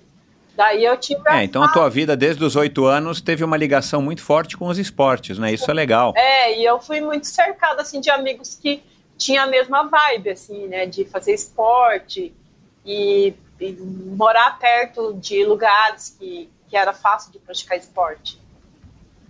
Daí eu fiquei nessa fase de academia, treinando para o carnaval, como eu te disse. E, mas sempre assim, querendo experimentar alguma coisa nova, né? Tipo, ver como que. E assistia muito também, assistia muito. Futebol, é, tudo quanto é tipo de esporte eu assistia, todos os programas, assim. Inclusive, uma vez até vi um programa no Globo Esporte que tava um cara que eu não tinha noção que era ultramaratona, que é o Manuel Mendes, Manuel lá de, de Brasília. E ele estava treinando para essa prova que eu acabei de fazer. Daí o cara falava assim: acontece que acontecer, não me tira da prova. Eu falei assim: o que esse cara tá falando, meu? Daí, quando eu vi o episódio. Cara, você lembrou disso? cara, então, daí eu, eu, eu falei assim: mas, cara, que, que tem? Eu, eu ficava assistindo todo domingo, né, pra ver os treinos dele e tal, né? Mas nem lembrava de que eu, que eu ia correr, sabe? Jamais, a corrida nem passava na minha cabeça. E eu falei assim, mas que homem besta, né? Eu falava assim, que o que não pode acontecer? Cara, não é que tiraram ele da prova, porque o pé dele tá tudo cheio de bolha, cheio de sei que é lá. Eu falei assim, meu! E ele acho que foi DNF três vezes o, lá. E daí concluiu. O, o Manuel Mendes. Tá. É, isso. Então, daí foi. É, eu, então, eu assistia muito. Assistia e eu. Inclusive, eu quis fazer educação física, eu fiz vestibular, mas eu não passei na teoria, só passei na prática. Naquela época você tinha que fazer os testes primeiro, né? Exato. né? Daí é. eu acabei entrando em outro curso de engenharia é, de computação, né, na PUC, e daí não passei no, na educação física e foi isso. Mas eu continuava tá. assim no esporte, assim, né? Competindo. Uhum. E aí, e aí o que que fez você engrenar na corrida, então, assim, né? Olhando agora para trás, né? Você começou a correr meio, né? Por incentivo da tua amiga que veio falecer. Aí você já estreia numa maratona, né? Que não é a, a melhor recomendação. É, não, não recomendo, gente. Você tem que fazer mas, o processo. Mas você gostou, né? Tanto é que você está correndo há 20 anos, né? Uhum.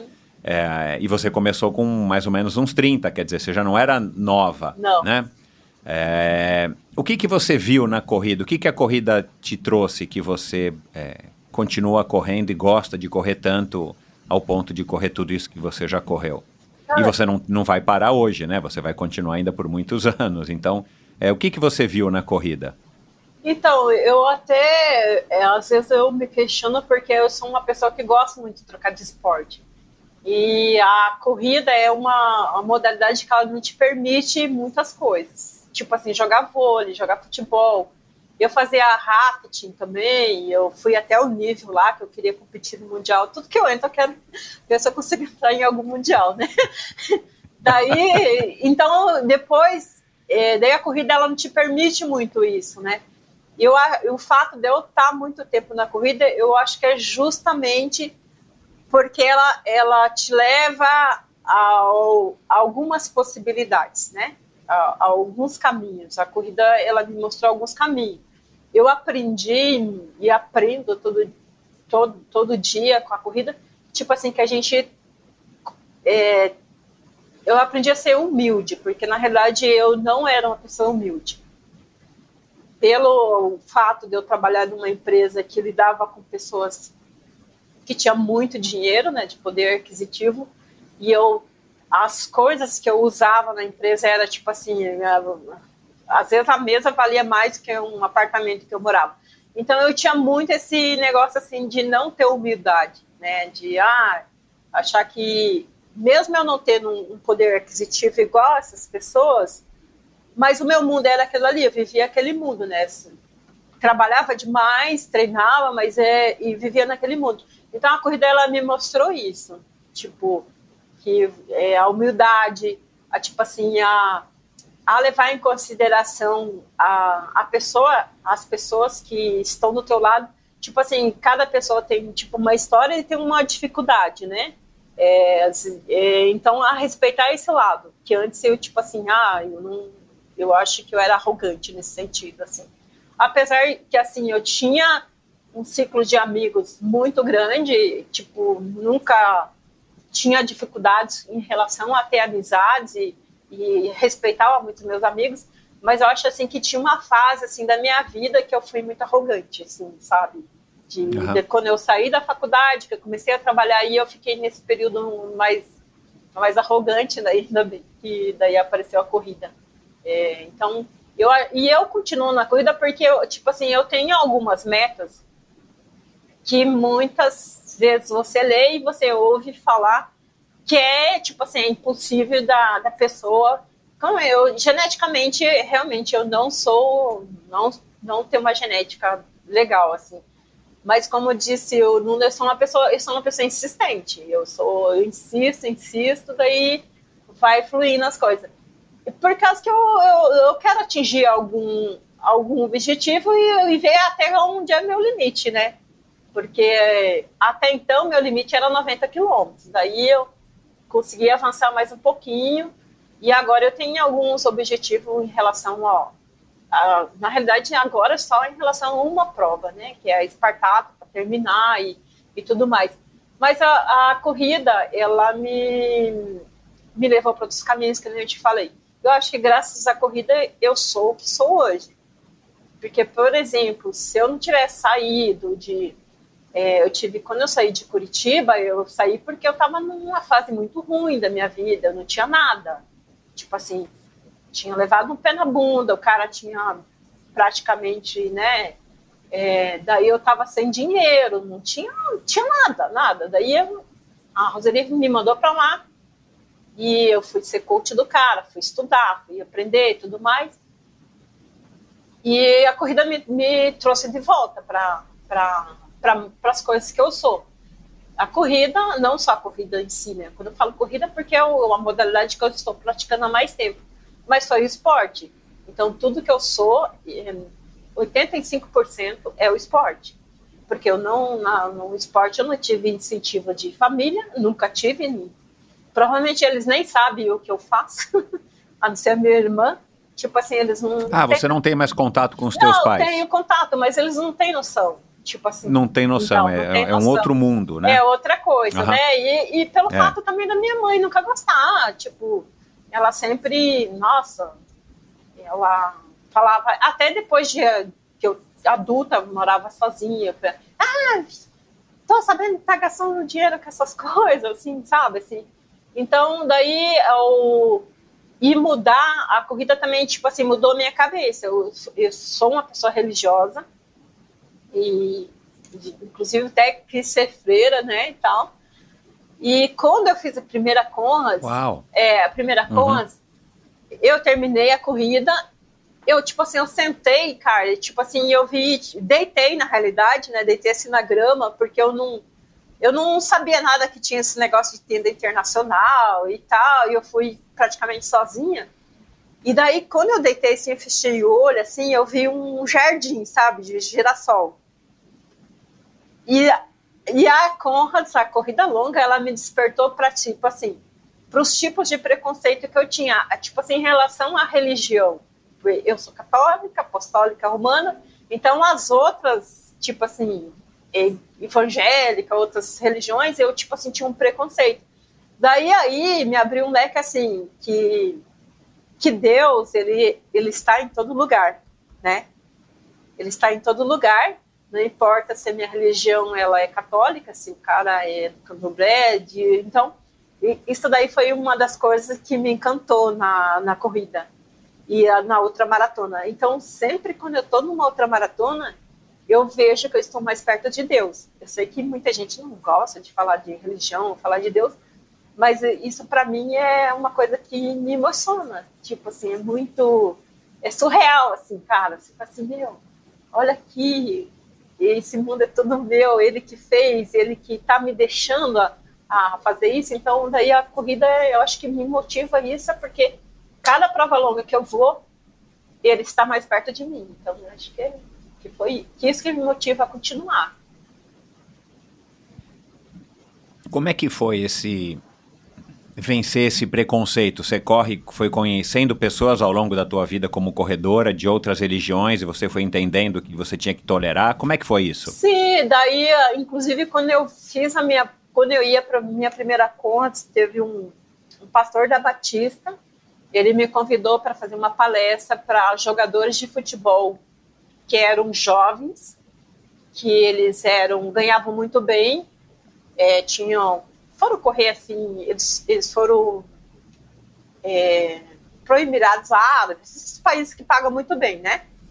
Só que, tipo assim, eles.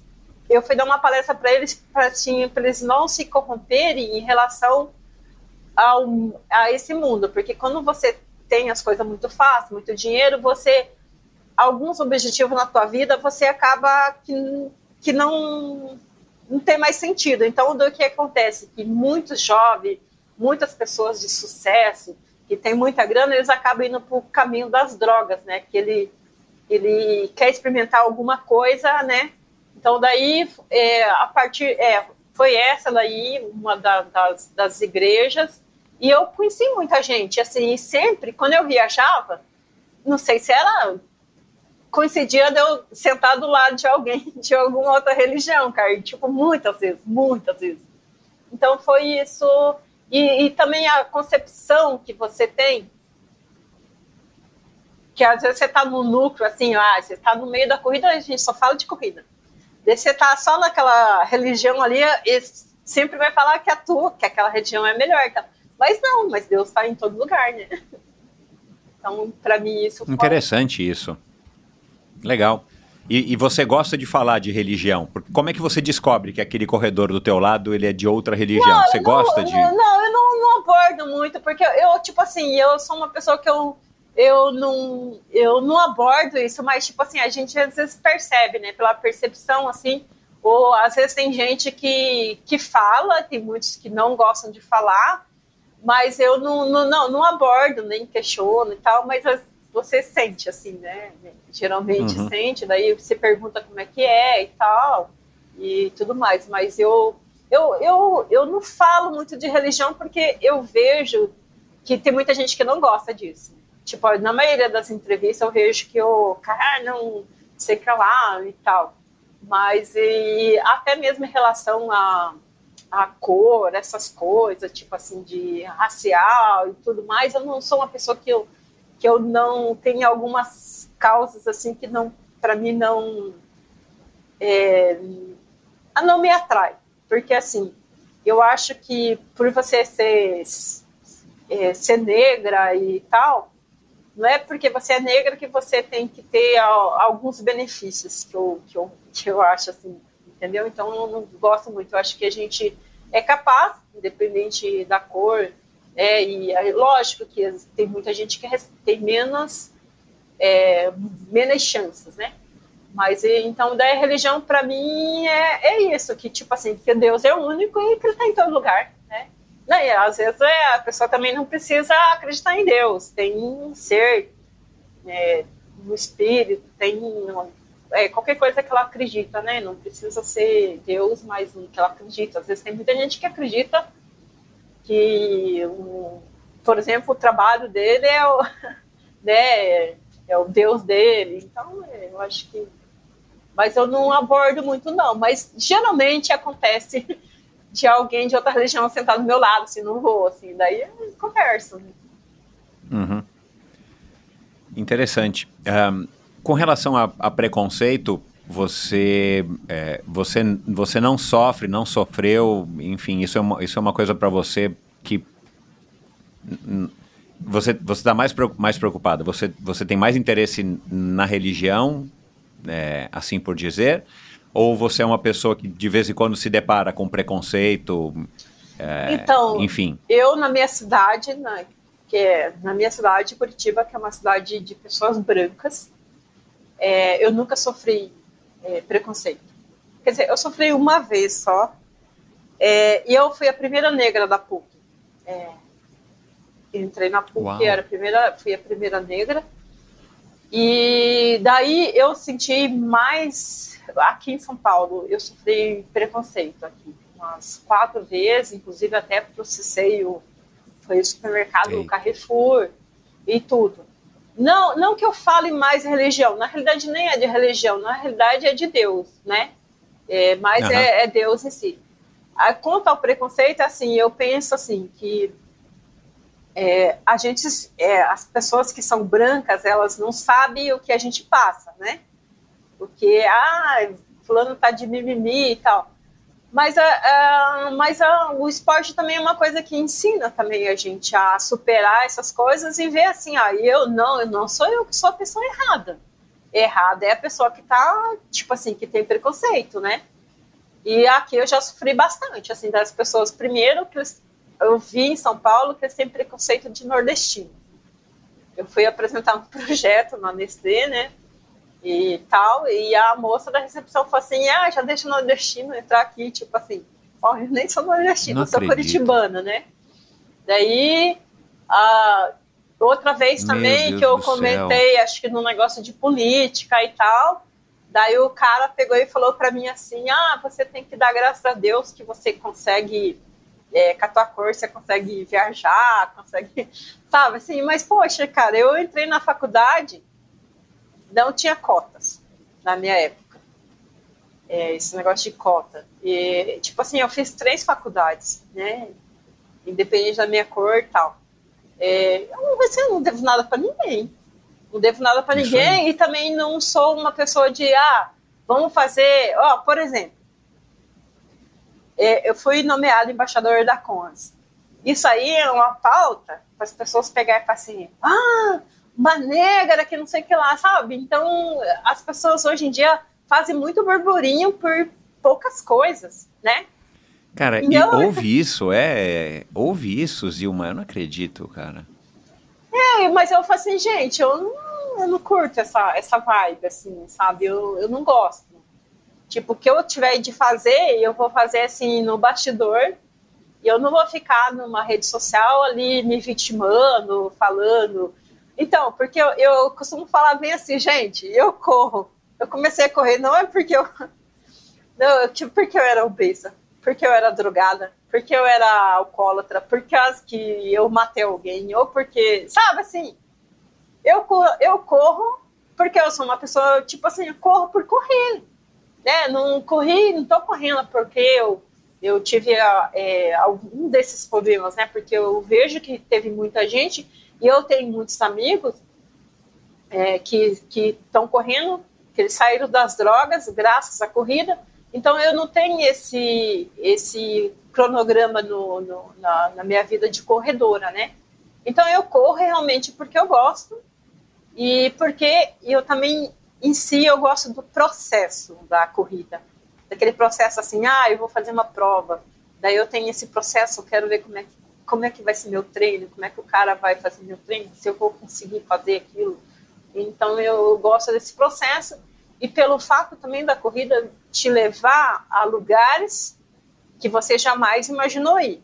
Tipo assim, se você for pegar assim, ah, uma pessoa normal, ah, eu vou viajar e vou conhecer. Assim. Não, né? Tem alguns países que eu conheci que eu não fui por causa da corrida, e porque a possibilidade também de você atingir algumas pessoas que você jamais imaginou atingir, né?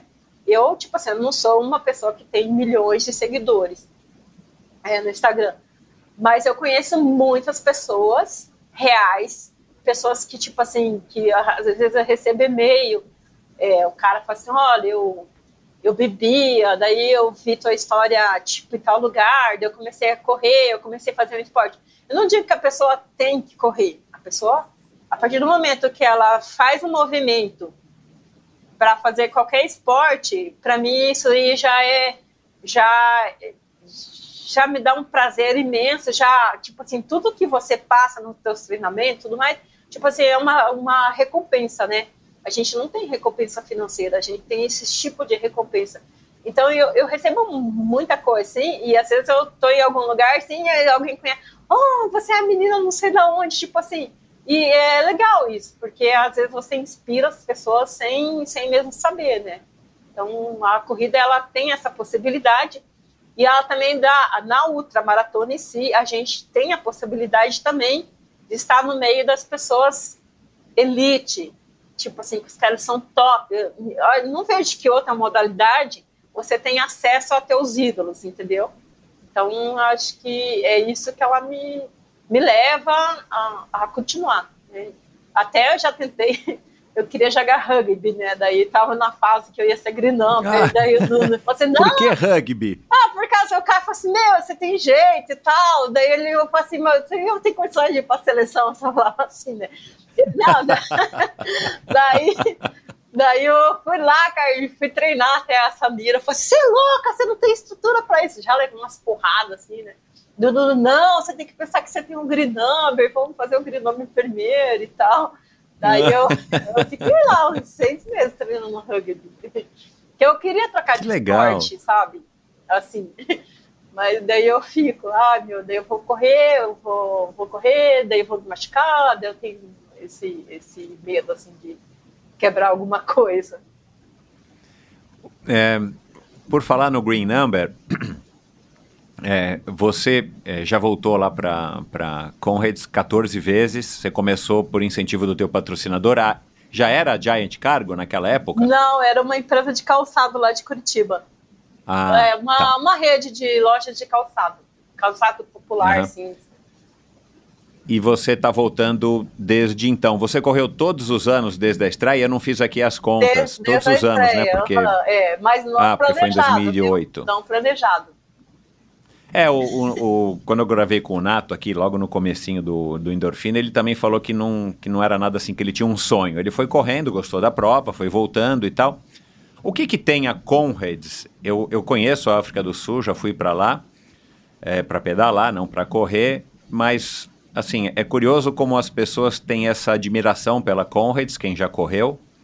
É, e é uma corrida super famosa, né? Ela é, como eu disse na abertura, é a mãe das ultramaratonas. Acho que é a ultramaratona mais famosa, né? Talvez É, depois mas- venha a Badwater. Uhum. Mas. é, e a história da Comrades é, é muito bacana, Bonita, quer dizer, né, não é uma corrida que inventaram, a corrida do verão, né? É É. uma coisa que tem uma história, que é super legal. E a África do Sul é um país que, pelo menos para nós brasileiros, é um país que parece muito com o Brasil, né? Assim, a Sim. gente se sente à vontade lá e, e- e várias pessoas que eu conheço que estiveram lá têm essa mesma sensação. Mas o que, que tem a Conrads que é tão legal para que você fique voltando? Porque deve ter maratonas é, super interessantes, uma na Groenlândia, uma no Japão, uma na sei lá onde, né? Na Suíça, outra na Eslovênia. E você fica voltando para lá. O que que, o que que te agrada lá na África do Sul? Ou na Conrads específico? Então, eu, na realidade, eu voltei porque por causa dessa primeira experiência que eu tive, né? E a segunda vez eu fui por causa que, quando eu lia os relatos na Contra-Relógio, que você não fizesse duas vezes, você não era considerado corrandeiro. Porque eu nem sabia de back-to-back que tinha a terceira medalha. Daí eu fui, tanto é que meu número não estava arriscado, nada, não- tipo assim, a gente não tinha tanta informação. Daí quando eu cheguei, a mulher viu que eu estava com uma medalha, né, que, que você tem aqui, quando você corre, tem teu nome, daí tem quantas provas que você fez. Ela viu que eu estava com uma, daí ela falou assim que eu era back-to-back, daí me deu a medalha. E daí o terceiro ano eu voltei por causa, justamente, eu voltei por causa que a gente tinha um patrocínio de muitos anos. E daí que eu fui entendendo a dimensão que era a prova. Tipo assim, primeiro a gente volta por causa da back-to-back, né? né? Tem muita gente que não.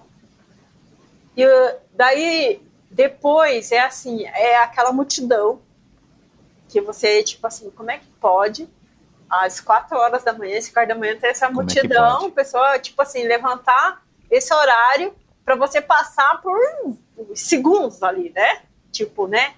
É, a gente larga 5 e meia, tá lotado de gente. Daí, a história de Conras, o que eles fazem com, com os dinheiro das inscrições, a, a- o- as pessoas que eles conseguem atingir e com, que eles conseguem ajudar, né, com uma corrida. Digamos assim, ah, pô, é uma, não é uma simples corrida. Então, ela tem muita gente que é beneficiada por causa dessa corrida e a gente acaba é, tendo esse espírito também de poder, é, tipo assim, a gente se sente é, parte, porque a gente sabe que a gente está pagando uma inscrição que está ajudando muitas instituições e muitas pessoas, né? Então, é, tem o calor humano, que é isso daí, o fato de as pessoas que moram lá, de saberem o que, que é a corrida, o que, que é a história da corrida. Se você está na prova, você está com o número amarelo, o cara sabe que você vai ser green number, sabe?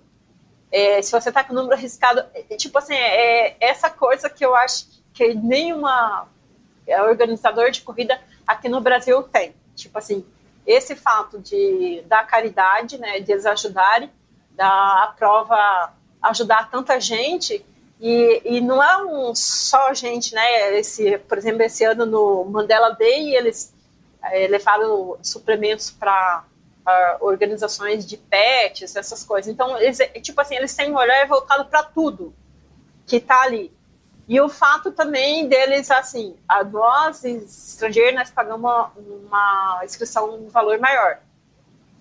Mas os sul-africanos, eles têm uma inscrição um valor menor para justamente a comunidade participar. E eu acho isso muito, assim, muito interessante. É, é, só, tipo assim, eu acho que você deveria ir um dia à vez. Se você não corre, você pelo menos ir assistir o que, que é aquilo. Então, é, é isso que faz a gente voltar. E, e é essa responsabilidade que a gente acaba assim, ai, cara, eu, tipo assim, eu tenho essa responsabilidade de ir lá, de contribuir. E eu costumo falar que Conras é meu ano novo, né? Daí eu começo o ano a partir dela. Legal. Mas é, é, assim, eu não, não, não almejei Number, tanto é que eu nem sabia. Tipo assim, apesar de ter ido no Green Number da, do, do Nata Amaral, de, de ter visto o Green Number dele, da Ana Márcia e tal, mas assim, para mim não me caía ficha, assim, tipo assim, não, não ah, isso, né? E quando eu tava na sétima corda, eu tava que nem uma louca, assim, por causa que eu sempre queria correr abaixo de 9 horas. Daí um cara pegou e falou, na população, assim, né? Falei assim, ai, é, que era para eu dar uma maneirada, porque para eu conservar para os próximos anos para ser green cara. Tipo assim, daí no meio da corrida que caiu, puta merda, eu posso uma green né? Daí em 2017 o Nata fez uma campanha bem grande o meu green e tal, que eu ia ser a segunda brasileira, né? A receber o green e foi, foi muita gente para prova, assim, muita gente, muita gente mesmo. Foi, acho que o ano que foi mais brasileiros. Daí é por isso e, que eu e os brasileiros e, e, e, os brasileiros formam uma delegação enorme, né? Uma das maiores, enorme, né? A participar da Comrades. Tipo, é isso, enorme. E a gente tem muitos projetos, tem projetos que foram implementados lá graças a gente, né? Que é, a gente levava tênis para doar, a gente, e daí agora eles é, todo ano tem essa chamada aí para todos os países, né? Contribuírem. Então a gente tem a gente contribui com muitas coisas, né? E esse, o, o ano passado eu fiz uma campanha para arrecadar fundos para comprar uniforme para as crianças na minha escola. E uhum. agora eu corri também para divulgar o apadrinhamento afetivo da Vara, que é aqui de São Paulo que eu participo, mas só que eles não podem receber dinheiro, tem que ser licitação. Então, daí esse dinheiro que eu arrecadei vai para o pro programa da, da Comas. Né? Uhum. Quando que começou a cair essa ficha do social para você? Ou sempre foi?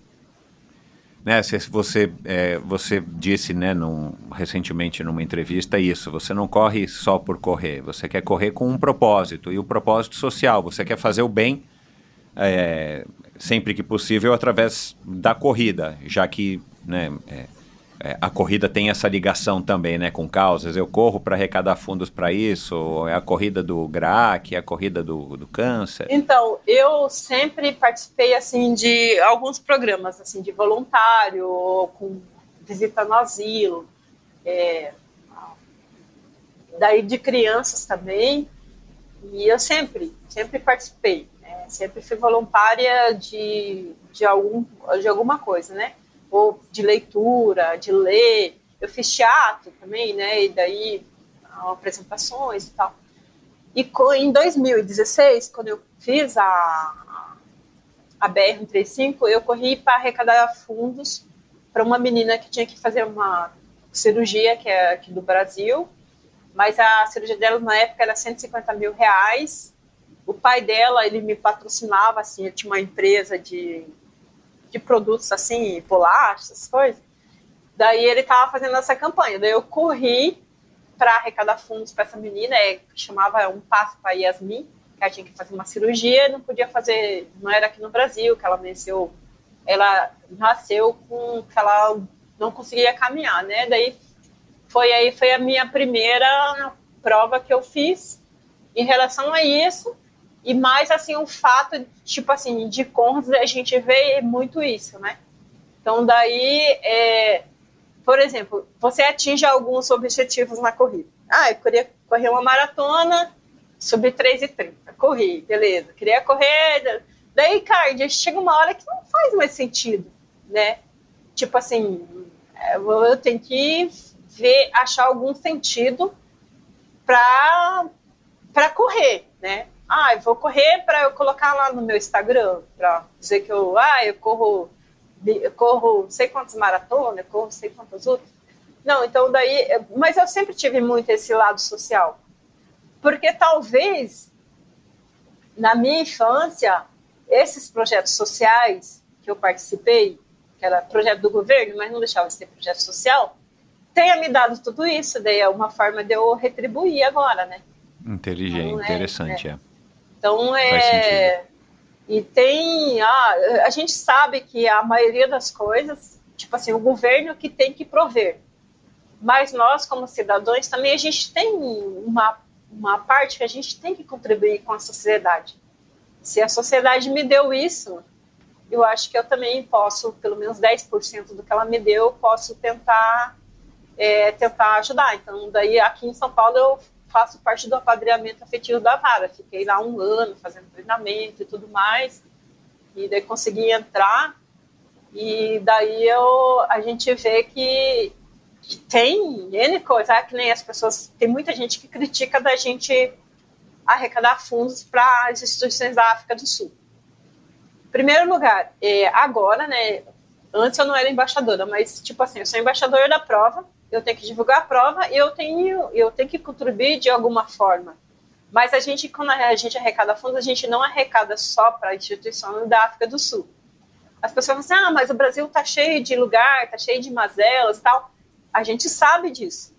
A gente, mais acontece que aqui no Brasil, se você falar assim, ah, eu preciso de tantos Tupperware, as pessoas, elas podem, assim, o Brasil, ele não tem a, como é que fala, é, o hábito de doar dinheiro. Esse negócio de você pedir dinheiro é, é bem complicado. Eles dão, uhum. né? Mas se você falar assim, cara, eu preciso de tantos quilos de açúcar, eu preciso de tantos litros de leite, você consegue isso. E lá uhum. fora, tipo assim, na África do Sul, essas, eles não, a gente não, não, não tem onde pedir, você entendeu? Eu até fiz um, quando eu estava lá em Londres, eu fui para o Quênia, trabalhar de, eh, fiquei dois meses trabalhando de voluntária, que era crianças que elas já nasciam com AIDS, e cara, você via as pessoas comer bolacha de terra, daí você olhava até um com, com manteiga ali, e você ficava assim, meu, eu tenho que fazer alguma coisa. Então, daí, é, então a gente sabe que no Brasil tem, mas só que nós somos um país muito rico, nós temos muito alimento. Se você for numa feira aí, tipo assim, sei, né? A gente sabe que muita gente passa fome, que tem alguns lugares que não é atingido, né? Mas lá é totalmente diferente. Por exemplo, na, na quando gente, nós fizemos os banheiros lá para essa escola, as crianças elas não tinham coisa para comer, elas tipo assim era na mão, né? né? Se você vai aqui no Brasil pedir assim, ah, eu quero um cambuca pra, de plástico, você vai conseguir milhares. Então é por isso, mas a gente sempre ajuda uma de lá e uma daqui para poder, tipo assim, ter esse equilíbrio. Mas a gente recebe muita crítica. Eu, eu ouço as pessoas falar, ah, por que, que vai ajudar um país assim, se você tem o seu país? Mas a gente também de de certa forma, a gente está contribuindo. Na pandemia, eu corri os 90 virtuais para arrecadar dinheiro para comprar a cesta básica para uma instituição lá do, do Tatuapé, né, de, lá do, da Zona Leste. Daí eu arrecadei fundos, que é a, essa instituição, ela ajudava as famílias com as doações. As doações tinham diminuído, daí eu, no virtual, eu fiz para eles, né. E daí agora uhum. a gente tenta equilibrar entre duas instituições. A gente vê alguma instituição ou de, de criança, tem instituições que, que apoiam o esporte, que não tem recurso, daí a gente tenta fazer isso. Mas a gente é muito criticado também. As pessoas, tem gente que não faz, ela ainda critica, né? Mas, mas isso faz parte, né? Crítica faz parte. É, eu acho que isso é, infelizmente, é natural do ser humano. É. Né?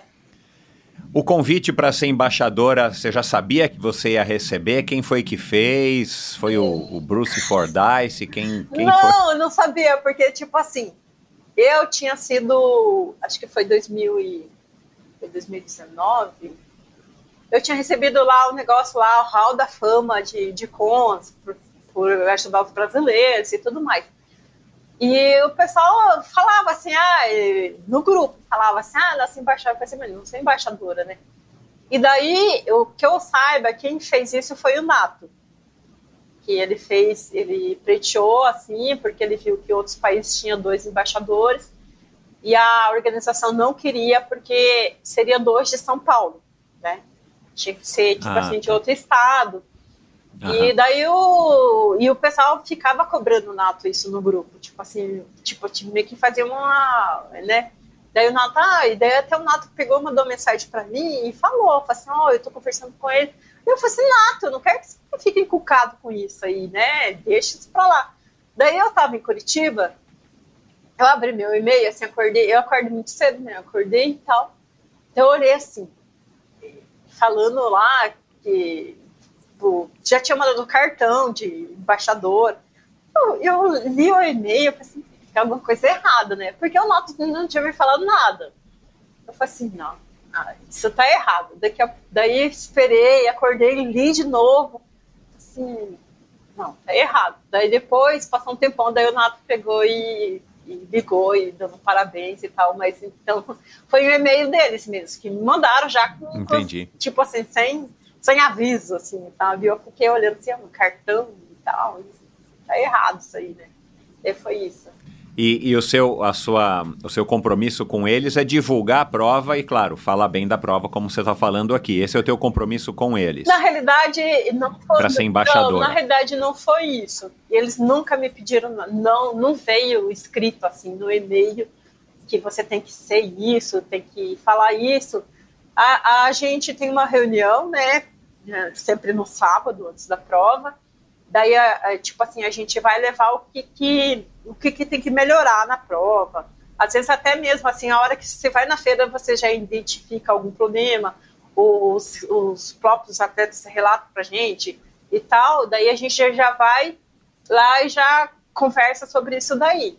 Mas a gente, todo mundo, acho que a maioria dos embaixadores, eles, eles falam, divulgam a prova e fazem algum tipo de ação, né, para a prova, mas eu acho que os brasileiros a gente faz muito mais né, do, do que os outros países. Tanto é que a gente sempre a gente fala mais do, durante a reunião e sempre as nossas reivindicações são, são maiores. Assim. Então, é, e, e a gente, eu divulgo a prova porque realmente, mesmo antes de ser embaixadora, eu acho que é uma experiência para quem corre até maratona, ela é uma experiência diferente. E, e eu acho que poderia fazer parte do currículo de qualquer um que faz maratona. Porque o treino não vai aumentar muito, a gente tipo, vai aumentar mais uns 8 quilômetros, né?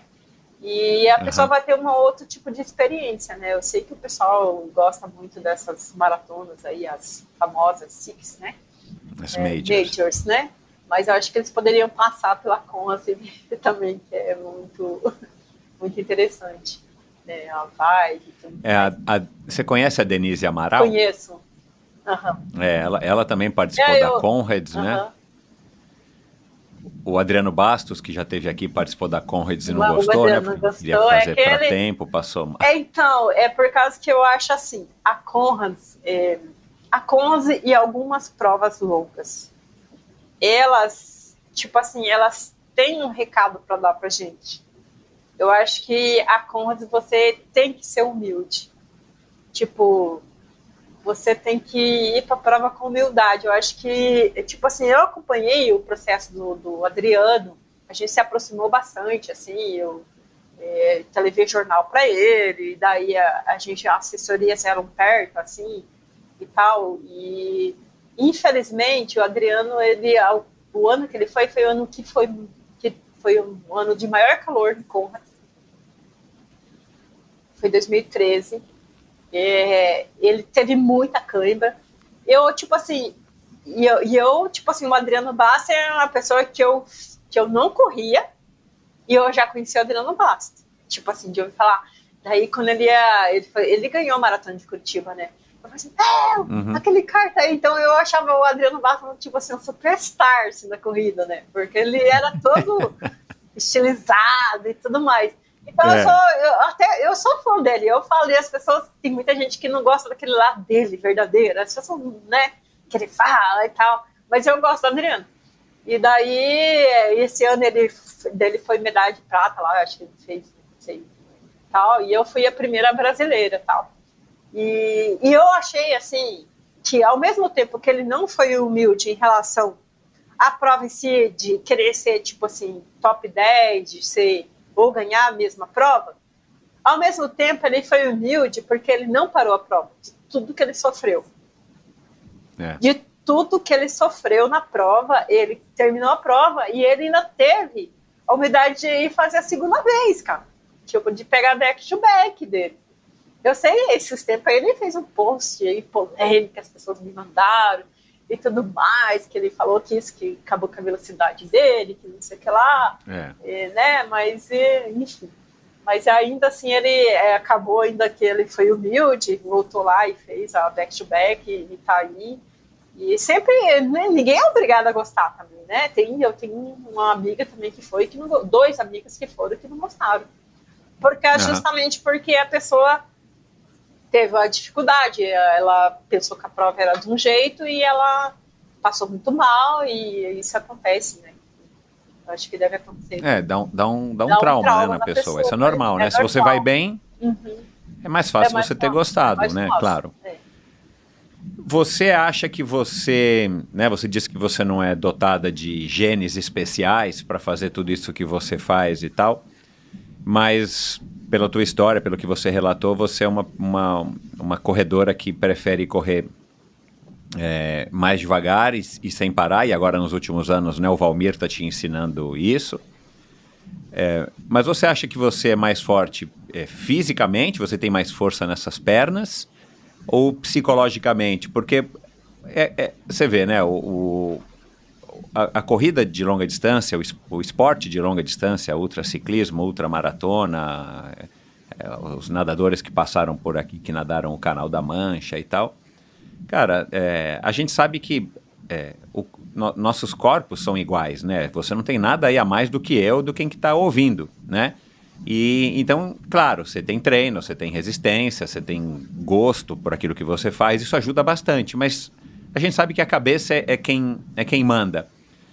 E, e, do jeito que você fala, né, e não só aqui para mim, mas nas outras entrevistas, as lives que eu vi contigo, assim, dá a impressão que é tudo muito, muito fácil, assim, muito, é, muito, muito simples. A tua cabeça é boa nesse nível que você não vê esses obstáculos que muita gente vê, ou você também passa, ou já passou por perrengues, tipo na Badwater, tipo, meu, quero parar, não aguento mais, o que, que eu estou fazendo aqui, né? Que é aquela frase que todo mundo, ou quase todo mundo já se deparou com ela alguma vez na vida, quem faz esporte, o que, que eu estou fazendo aqui, né? É, ou para você não, para você é, é, simplesmente simples assim, né? Você encontra dificuldades, mas você nunca quer desistir ou você nunca passa por esses momentos de baixa, de tipo, meu, não vou aguentar, acho que vou ter que parar porque agora já deu para mim. Então, é, essa frase aí, eu, o que, que eu tô fazendo aqui, eu nunca falei. E nunca pensei. Olha isso. Nunca. Porque eu penso assim, ninguém colocou uma arma na minha cabeça para eu fazer aquilo ali. Para você fazer isso que você faz. Eu fui de livre, espontânea vontade. Então, por que, que eu vou falar o que, que eu estou fazendo aqui? Eu gostaria de estar ali, era, eu queria estar ali. Então, e é uma vez só que eu parei uma prova, que foi a primeira vez que eu fui para Espartaco. Eu parei por, por, tipo assim, por medo. Não porque eu não achasse que eu fosse conseguir. Porque assim, eu fui sozinha, e eu, naquela época, eu era uma corredora, tipo assim, que eu usava muita suplementação. Eu era mais rápida, né? É, corria muito mais rápido. E, e eu chegou uma época, uma fase da prova que eu não conseguia pegar minhas coisas. Pelo fato de já ter corrido é, o dia inteiro, 24 horas, as coisas lá, lá tem os PC a cada 3, 3K. Então, daí minha suplementação, ela ficava meio que assim no chão. Daí, tipo assim, eu não conseguia, eu já tinha corrido 42 quilômetros, foi o ano que fez o calor. Eu corri o dia inteiro com aquele calor, 49. Daí no outro dia tava, mais, tava calor ainda e eu, tipo assim, não conseguia uma água gelada, não tinha água gelada nesse ano. Eu pegava água, jogava assim, fazia assim, quente. E daí, quando chegou com 202 quilômetros, eu peguei e eu falei assim, ah, não consigo pegar meu suplemento. Eu, eu, eu, tipo assim, eu sou meia... tenho meio medo, assim, de, de alguma lesão. Eu falei assim, ó, eu não consigo pegar meu suplemento.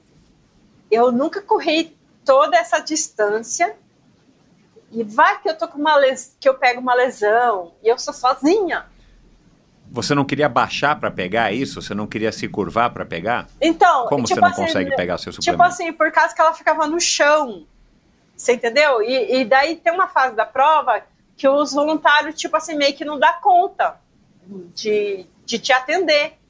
Então, uhum. e, e, o fato também de você já estar tá mais de 24 horas correndo, cara, de você pegar e fazer aquele movimento ali, não sei se não sei se é Não, não, entendi. Não, eu só queria entender isso. Por que, que você. Claro, você não queria abaixar não, porque é, podia travar as costas, dar uma que eu chegava, não, não, não, achava. Sabe? Foi, foi muito. Tipo assim, tinha um carro na minha bunda. É, tipo, nossa, foi. Uh, os caras. Eu chegava com os caras, vamos, vamos, vamos, vamos. Nem, tipo assim, eu não podia respirar direito, assim. Daí eu sentei e falei pro cara, eu vou sair.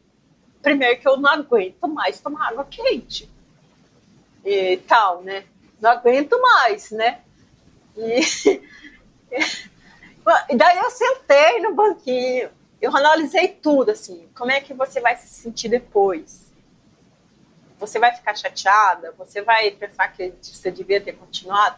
Eu fiz toda uma análise, sabe? Eu fiz tudo. Falei assim, não, eu vou sair. Aí o cara pegou e passou um rádio e falou: a brasileira tá super bem e vai sair. Daí, tipo assim, eles meio que joga a culpa em você, sabe? Daí eu falei assim: não.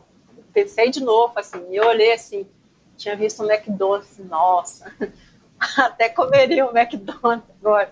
Anos que eu comia McDonald's e tal. Daí, cara, quando eu entrei no ônibus, que o cara me deu uma água gelada, eu falei assim: meu Deus! Só que daí o ônibus andou, tipo assim, um quilômetro, eu vi o único brasileiro que tinha ficado na prova, que era o Edeovaldo. Porque a prova, ela parecia um, um sabe aquele jogo de resta um? Então, todas as pessoas que eu conhecia, eu, eu passava no posto, estavam desmaiados, passava no outro, eu falei assim, meu, o que que tá acontecendo? Mas, tipo assim, mas eu, eu parei a prova não porque eu achasse, assim, que eu não ia conseguir, ou por causa que eu estava fadigada, por causa da prova por causa justamente porque eu fiquei com medo de eu não suplementar e eu ter uma sequela. De eu ter uma sequela. E eu, assim, eu, eu, eu faço esporte também, porque eu com 13 anos eu falei assim, eu não quero casar e não quero ter filhos. E como é que eu vou... Uau, eu não... com 13 anos você já decidiu isso? Eu decidi. É, você é... queria ser freira, né? É, também queria ser freira, mas, mas nem foi por causa disso. É, eu falei assim, mas daí como é que eu vou? E a gente tem aquele negócio assim, da, da minha, minha família, ela tem muito assim, é, minha avó é italiana, é família, tipo assim, muito grande. Então eles têm aquele negócio assim, que você tem que casar, tem que ter filho, que o filho, tipo assim, vai cuidar é. de você, né? Mais ou menos isso. Daí eu falei assim, meu, eu tenho que arranjar alguma coisa para eu não ser uma velha que vou depender de alguém, né? Já que vou ter filho. Então, daí eu, eu venho caminhando assim nessa linha do esporte, que tipo assim, eu quero ter saúde. Então, eu pratico ultramaratona, mas ao mesmo tempo eu tenho essa preocupação de eu, é, mais para frente, eu ter saúde, porque eu vejo que muita gente fez ultramaratona, que treinou muito, a gente aí usando próteses, essas coisas. Eu não quero chegar nesse, nesse nível. Uhum. Uhum. Então, da minha preocupação era essa, que eu era sozinha, se me acontecesse alguma coisa, eu tinha que trabalhar, né? E, tipo, eu não era. Mesmo se eu fosse CLT, o cara ia me mandar embora porque eu tava lá fazendo uma corrida que não tinha nada a ver com o negócio. Então uhum. foi por isso que eu parei, foi a primeira vez. E do resto, não, eu sempre acho, por mais que eu esteja lascada, tipo assim, sei lá, eu sempre acho que eu vou conseguir, cara. Eu, tipo assim, eu não. Eu fui cortado uma vez nessa Espartato por erro meu. Fui as outras vezes eles me tiraram por causa de negócio médico mesmo, né? Mas eu não, eu tô ali. Eu, eu acho assim que eu sou 60% mental e 40% é treino. É treino, uhum, esse é tipo assim, é, é, tem uma hora, até falei pro Romero, falei assim, ah, você ficou rápido, nem sente dor. Ele falou assim, não sente dor, caralho. Ele disse que depois de 60 quilômetros que a cabeça, que tipo assim, que você, ah, né, eu, é. então, daí eu, eu sempre tenho aquela frase da Roseli, tá ruim pra você, tá ruim pros outros, então vamos aí, ergue a cabeça e vai, vai, vai. Até mesmo em relação ao calor, né, que eu sou de uma cidade fria. Curitiba é uma cidade muito fria. E daí a, a sabe, ah, como é que eu vou correr no calor? Não, você tem que adaptar. Eu acho que a mente, a mente, você com a mente você pode tudo. E, e tipo assim, o Nuno tem muito, tinha muito trabalho mental. O Valmir, ele trabalha muito mentalmente, a gente. Então ele, ele manda focar, ver o que, que você vai fazer. Então tem muito disso. E eu, eu então acho que o meu é 60% mente, ou é 40% é, é treino. Mas ontem, a, eu estava fazendo uma pesquisa com o pessoal lá da USP, e a nutricionista encarregada do, dos testes, a gente está fazendo uns testes para ver se a gente não está perdendo a cognição na outra maratona e tal. Daí ela falou assim, eu, eu, que meu VO2 ele ficou aquém do que ele é, do que realmente é. Só que o meu teste de VO2 foi um dos melhores, porque diz que eu atingi um nível lá, que é, não sei explicar para você, que é o nível 4, que, você, que eu entro, tipo assim, em fadiga, mas ao mesmo tempo eu, eu saio daquilo dali e é como se eu estivesse recomeçando novamente. Então ela, ah, ela falou um monte de coisa. Eu falei assim, nossa, agora tudo até. Eu falei assim, nossa, agora já estou me sentindo até, até importante. Super atleta. Super atleta tal. Então, e assim, o meu nível de dor também, eu não tenho assim, um nível de dor muito. É, é, por exemplo, eu terminei lá a coisa, tudo bem, eu corri devagar, que eu fiz em 40 horas, 22, né? Mas eu estava sem dor, eu estava andando normal, eu geralmente eu não tenho uma dor assim tão é, após uma prova longa eu tenho uma recuperação. Que não dá para descer escada, por exemplo. Não, tipo assim, é, não. Às vezes com uma prova de 10k é mais dolorido do que então. Daí eu não tenho, eu tenho uma recuperação rápida também. Tipo assim, meu nível de dor uhum. ele é alto. Tanto é que quando uhum. eu, eu machuquei o pé numa... A tua tolerância à dor, né? A tolerância. Daí o médico falou assim, ah, Zimo, vamos fazer um... Eu nunca tinha feito é, nenhum exame, assim, de imagem e tal. Eu falei assim, não, vamos fazer, vai que às vezes tem alguma coisa aí, né, que tal, para alguma lesão que a gente está identificando e tal. Mas daí não tinha nada. E, tipo assim, também eu nunca tive lesão. Eu corro há 20 anos, eu não sei o que é cãibra, nunca tive nenhuma lesão. Mas essas tendinite, vites, é, facite, essas coisas, nunca tive nada, né? E apesar que eu também eu faço musculação, faço, tipo, a maioria das pessoas sabe musculação, mas tem muita gente que tem muita lesão. Mas e meu nutricionista acha que também pode ser uma defesa do meu corpo, porque, tipo assim, eu engordo muito em prova longa, né? Eu, em vez de perder. Você engorda? Eu engordo. É. Daí, em vez de eu emagrecer que nas pessoas, eu engordo. Então, daí ele acha Curioso. que pode ser uma defesa do meu corpo porque eu não tenho lesão. Daí, né? Então, uhum. eu acho que. Não, e você tem uma constituição que eu vi pelo teu Instagram, a gente nunca se viu, mas você tem uma constituição assim forte, né? É. Você é robusta, né? Então... Você tem uma. Não sei se você tem um pulso, fi... o punho fino, né? Você é. é uma mulher. Então, daí o que forte. acontece? É, meu punho não é grosso, não, cara. Daí o que acontece? Eu fiz esses testes lá na USP. E deu que eu não era para ser corredor, não, que era ser levantador de peso, é burger. É, entendeu? É, até um cara. O, o, bi, o biotipo das, das ultramaratonistas que você conhece e tal, é, é, é, difícil encontrar alguém com o teu biotipo? Não, tem bastante, mas porque a ultramaratona tem. ela tem muito disso. Muita gente que é extremamente pesada mas as meninas que estão no topo aí, elas são tudo magras. Aí são magrinhas. São né? magrinhas. Né? É, é, porque aí, é, porque aí tem a velocidade, né? Uhum. Tem o, é, o recorde da, da, da, da Conrads, acho que são 5 ou 7 horas, né? Alguma coisa Não, assim. Não, 5 é. e... A Gerda bateu agora, 5 e 40, né? Olha lá. É, então, é, é, enfim, é uma aí, velocidade insana, né, então, para você correr 90 você vê a própria a menina que ganhou a Ashley lá, ela é super magra, então, cara, magra, magra demais, assim. Mas é, tem uma que ganhou três vezes a, a Spartato, que ela é super magra, mas ela chega assim, ela chega, ela chega muito mal. Daí tem tipo ambulância e tudo mais. Eu acho que daí uhum. também já é, é o é. meu nutricionista ele não, ele tipo assim, ele não não gosta muito desse negócio de você ser salada, barriga tanquinho, porque ele fala assim que a gente tem que ter uma gordura para prevenção, né? Que se a gente tem esse essa gordurinha aqui é porque, né, e tal, mas eu, eu tenho muita dificuldade para perder peso justamente por causa desses tratamentos que eu fiz para engordar, né? Então, uhum. daí é muito lento o meu metabolismo. Então, daí eu faço acompanhamento, faço cardápio. Agora, com 50 anos, tem um negócio da menopausa, que daí piora mais ainda. Mas ele já melhorou bastante, o meu... O, o, o Rafael, ele fez um trabalho assim, tipo assim, fenomenal, porque eu comia lixo. Mas eu, assim, eu comia muito lixo, mas eu, eu não era gorda, eu era uma pessoa normal. Mas a partir do momento que você pratica esporte, você tem que ter alguns níveis, né? Alguns protocolos. Então eu comia, ele falava assim, você come chocolate? Eu, ah, eu como as duas barras por dia. Eu trabalhava numa empresa que eu, tipo assim, eu pegava as coisas no McDonald's, assim, eu fazia banco na hora do almoço, assim, apesar de treinar, né?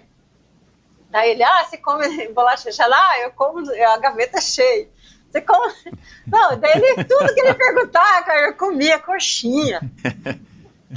daí ele, ele fala assim, muito bem, muito bem. Que é a primeira mulher que eu fui, não tô nem ela tirou tudo. Tirou açúcar, tirou tudo, eu dei quase desmaiei. Daí ele falava assim, que tal a gente comer McDonald's de segunda a quinta? Eu comia de segunda a domingo. Deu lá. É, pode ser. Tal a gente comer uma barra de chocolate por dia. Daí foi. Ele conseguiu tirar tudo.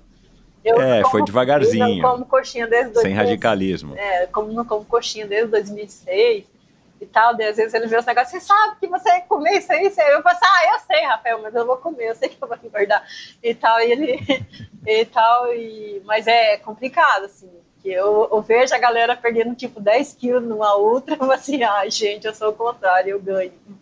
Ganho uns 5 quilos. É, talvez, talvez a tua constituição, a tua musculatura é o que está te dando também essa longevidade e, e, não necessariamente pelo tempo de que você tem de corrida, né? 20 anos não é pouco, mas também não é um absurdo, mas pelas distâncias, por ser você, por você ter corrido tantas provas, né? Você ganhou prova de 100 km, você é. prova de 24 horas, você tem essa resistência, você é uma mulher tipo um motor a diesel, né? Você não corre na velocidade do motor a gasolina, mas você vai muito mais longe, rende muito mais, é, né? Então, até o médico lá do SET, lá, o ortopedista, ele achou que eu poderia estar com algum desgaste, né? Daí ele pegou e mandou fazer um monte de exame. Não tô com nenhum desgaste, tá. quadril, nada, nada, nada assim. Tá bem, uhum. tá tudo ok, assim. Que bom. É, daí né? eu... Agora, você acredita que é, o que você faz, ele não é a atividade que você faz, no volume que você faz, ela não é uma atividade muito saudável para que você vai viver 60, 70, 80, 90, 100 anos, é, enfim, né, sem ter nenhum problema de joelho, de quadril, de coluna, o que quer que seja, que vá te limitar a sua mobilidade. Você entende isso, né? Ou você concorda com isso? Eu entendo, Parece que isso é meio mas que um consenso. Eu, eu entendo, mas assim, eu, eu, tipo assim, a partir do momento que eu fui treinar com o Valmir, a gente diminuiu, diminuiu bastante o volume. Tipo assim, que eu ah. sou acompanhada por vários vários médicos, né? Médicos de uhum. performance. Então, e eles sempre estão analisando isso daí também. Então, desde 2013 Entendi. tem esse, essa análise, né? Até o próprio Gustavo, que faleceu, foi meu médico também, Gustavo Marlioca. Marlioca. É, ele começou a me acompanhar em 2010, aí ele me mandou para esses programas e tal. Então, daí eu tenho essa consciência. E eu também, eu faço musculação desde os 15 anos. Então, a musculação, para é, mim, ajuda. É, ajuda muito. Daí eu faço preventivo na fisioterapia, mas eu, eu sou consciente, mas, mas eu, é, por enquanto, eu, tipo assim, não tive nada, né? E, e também, com a, a idade, a tendência também é a gente diminuir esse número de prova. É, é, os objetivos daí ficam, tipo assim, acho que a gente consegue atingir os objetivos que a gente quer, mas eu, eu tenho essa plena consciência. Mas eu, de, uhum. de, assim, de análise que eu faço, que eu vejo, de algumas pesquisas que eu faço, eu vejo assim que eu sou a que menos corre no meu meio. Porque o, o pessoal que faz maratona, tem gente que faz 20 maratonas no ano. Cara, eu faço duas. Entendeu? É, tudo bem que eu faço uhum. prova mais longa, mas se você for somar o nível de quilometragem do que eu corro no ano, com esse pessoal aí, e o ciclo da maratona ele é pesado também, né? Um ciclo assim. É. Então eu acho assim que, ó, futuramente, hoje em dia a gente não tem nenhum estudo sobre ultramaratona, né? Assim, o que pode acontecer e tal. Mas eu, eu, eu tenho visto, assim, o pessoal das antigas, assim, que eu, que, que eu vejo, às vezes até o pessoal está fazendo campanha para pedir. Então, acho que o treinamento, ele influencia muito nisso. Eu acho que essas pessoas, pode ser que elas tenham colocado uma sobrecarga muito maior, não ter feito um preventivo, né? É, as pessoas mais que corriam antigamente, eles não gostam da musculação, o corredor não gosta da musculação. Mas eu, é, a musculação é um carro-chefe que eu sempre aconselho. E para mim faz diferença. Eu acho que isso aí faz diferença. Então daí eu acho que tem tudo muito a ver com treinamento. Muito, porque as pessoas acham que é só volume, volume, volume, volume. Ah, se eu não correr é. tanto na semana, sabe? Mas a gente sabe que não é, é. isso. O, o, treinamento mudou demais. Mudou, mudou muito. Absurdo. As pessoas têm que começar a estudar, começar a ver. Então, é, então é a parte assim que você. Ah, mas eu corri 30 quilômetros para fazer uma prova de 90. Cara, mas está diluído ali na semana e, e, mentalmente você consegue fazer isso, mas às vezes tá na, o limite está na cabeça da pessoa. É. E eu acho que eu consigo correr. Ah, eu, o meu treino mais longo foi para uma 24 horas que eu tinha me dado. Eu fiz 100 quilômetros, esse 100 quilômetros que eu ganhei foi com um treino de 28 quilômetros. O maior longo. Uau! É. Caramba, meu. Já era com o Valmir? Não, era com outro também, que ele também, tipo assim, a gente diluía o volume na semana, mas a gente não fazia longo, porque na realidade eu não gosto de longos, muito longo, treino muito longo. A Roseli Machado, eu, as duas primeiras provas que eu fiz com ela, maior longo foi 50 quilômetros. Como tinha as maratonas no sul, que a gente, que era bem antes de Condas, a gente fazia maratona e corria mais oito, por exemplo. Era isso daí o longo, fazia um longo na pista, ritmado, e pronto. E então eu acho assim que um longo de 70 quilômetros ele estressa a gente, né? Estressa, cansa e pode, sei lá, dar uma, alguma lesão. Então, eu acho que não, que não é preciso isso, né? Mas tem muita gente que precisa, mas eu não vejo necessidade. Porque daí eu uhum. acho que uhum. daí tira o prazer, né? É, o prazer de se correr. daí eu acho que... É, depende da pessoa, né? Mas eu acho que eu acho que isso que você falou é talvez deveria ser a maior preocupação das pessoas que treinam em altos volumes, porque é, você participar de duas, três provas longas ou meio longas ou outras maratonas ao longo do ano e treinando menos, você vai acabar tendo um volume, claro, muito menor, porque o que você mais faz é treinar, né? Você treina não sei quantos mil quilômetros para correr uma prova de 100, de 200, Sim. né? Você... E, e, é esse desgaste de ano após ano, de ano após ano, né? O impacto da corrida, a falta de uma preparação, de, uma, de um fortalecimento, como você falou, né? Assim, não é todo mundo que gosta. E também não adianta ir para academia e ficar fazendo fisioterapia, né? Você tem que fazer um pouquinho de peso à medida que não, você vai ficando então, cada é vez mais velho. Você sabe que é estudo, né? Quanto mais velho, mais peso, você, mais carga você tem que pegar na musculação. Exatamente. É, menos é. mais força você vai ter que fazer. Exato, mais é. força. E esse treinador que falou para mim que eu, tipo assim, que eu não ia conseguir correr uma maratona abaixo de 4 horas, ao mesmo tempo, quando eu comecei a querer, tipo assim, competir, eu ganhei campeonato, campeonato de corrida de rua lá de Curitiba, que é um campeonato super disputado. E teve um ano que eu ganhei, que eu não, nem sei como, né? Que a, tem uma corredora lá que ela, todo, ela a Gavinsky, muito, muito corredora muito boa. Curitiba era muito competitiva. Por exemplo, eu fazia uma maratona para 3,26, eu não pegava nem vento no pódio, no pódio de categoria, que era 10 pessoas na categoria na, por, tá. Então, uhum. eu consegui ganhar um campeonato de 10 cada. E eu tava lendo uma, uma menina lá que corria bem, que ganhava tudo. Ela falou assim: ah, esse ano meu sonho, meu sonho é ganhar o campeonato. Daí eu falei assim: ah, eu já ganhei esse campeonato. Dela olhou para mim: você? Eu falei assim: é, eu já ganhei esse campeonato. então, daí ao mesmo tempo que eu, as pessoas começavam a correr, e elas estavam muito mais rápido que eu, já tinha acabado. Eu falei assim: meu, eu quero correr para tanto. Você, ele falou assim, ó, você quer correr pro resto da vida ou você quer correr por um período? Ele falou desse jeito. Daí já veio daí já minha, sabe? Então eu fui cercada de profissionais excelentes.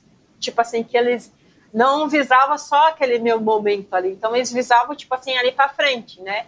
O meu uhum. futuro como pessoa, como, como atleta. Então, tudo muito dessas pessoas que eu que eu estava tipo assim ganhando prova de mim que eu estava mais tempo, as pessoas hoje não estão mais em um circuito, estão machucadas, estão com lesões sérias, entendeu? Então, uhum. é, e, e, eu, e agora estava voltando esse boom novamente das pessoas quererem as coisas tudo imediatamente. A pessoa vai para uma maratona é a primeira maratona, a pessoa já quer cravar três horas, sub três, né? E a gente é, não então, é, é, é, virou essa corrida, né? Pro amador, né? Para as pessoas comuns, virou essa corrida pelo, pelo PR, pelo RP, pelo não sei o quê, e, e mostra a foto do relógio com o tempo tal. Quer dizer, as redes sociais exacerbaram ou a, colaboraram para que houvesse essa coisa de ah, que que eu ve... deixa eu ver o que, que a Zilma tá fazendo. Ah, eu preciso fazer, vou fazer melhor. E aí vai, né, cara? Isso é um buraco, é um buraco que não tem fim, né? Não tem fundo. Você. É, qual, qual, que é a tua relação com as redes sociais? Com, assim, você presta atenção no que os outros fazem? Você tem os seus ídolos que você gosta de seguir e acompanhar? Você chega pro Valmir e fala, pô, Valmir, mas a fulana, o fulano estão fazendo isso, eu não estou fazendo. Como é que é? Ah, então, só, tipo assim, esse, agora antes da, da prova, aí eu peguei e falei para ele que eu queria correr um pouco mais, tipo assim, queria um pouco mais de volume.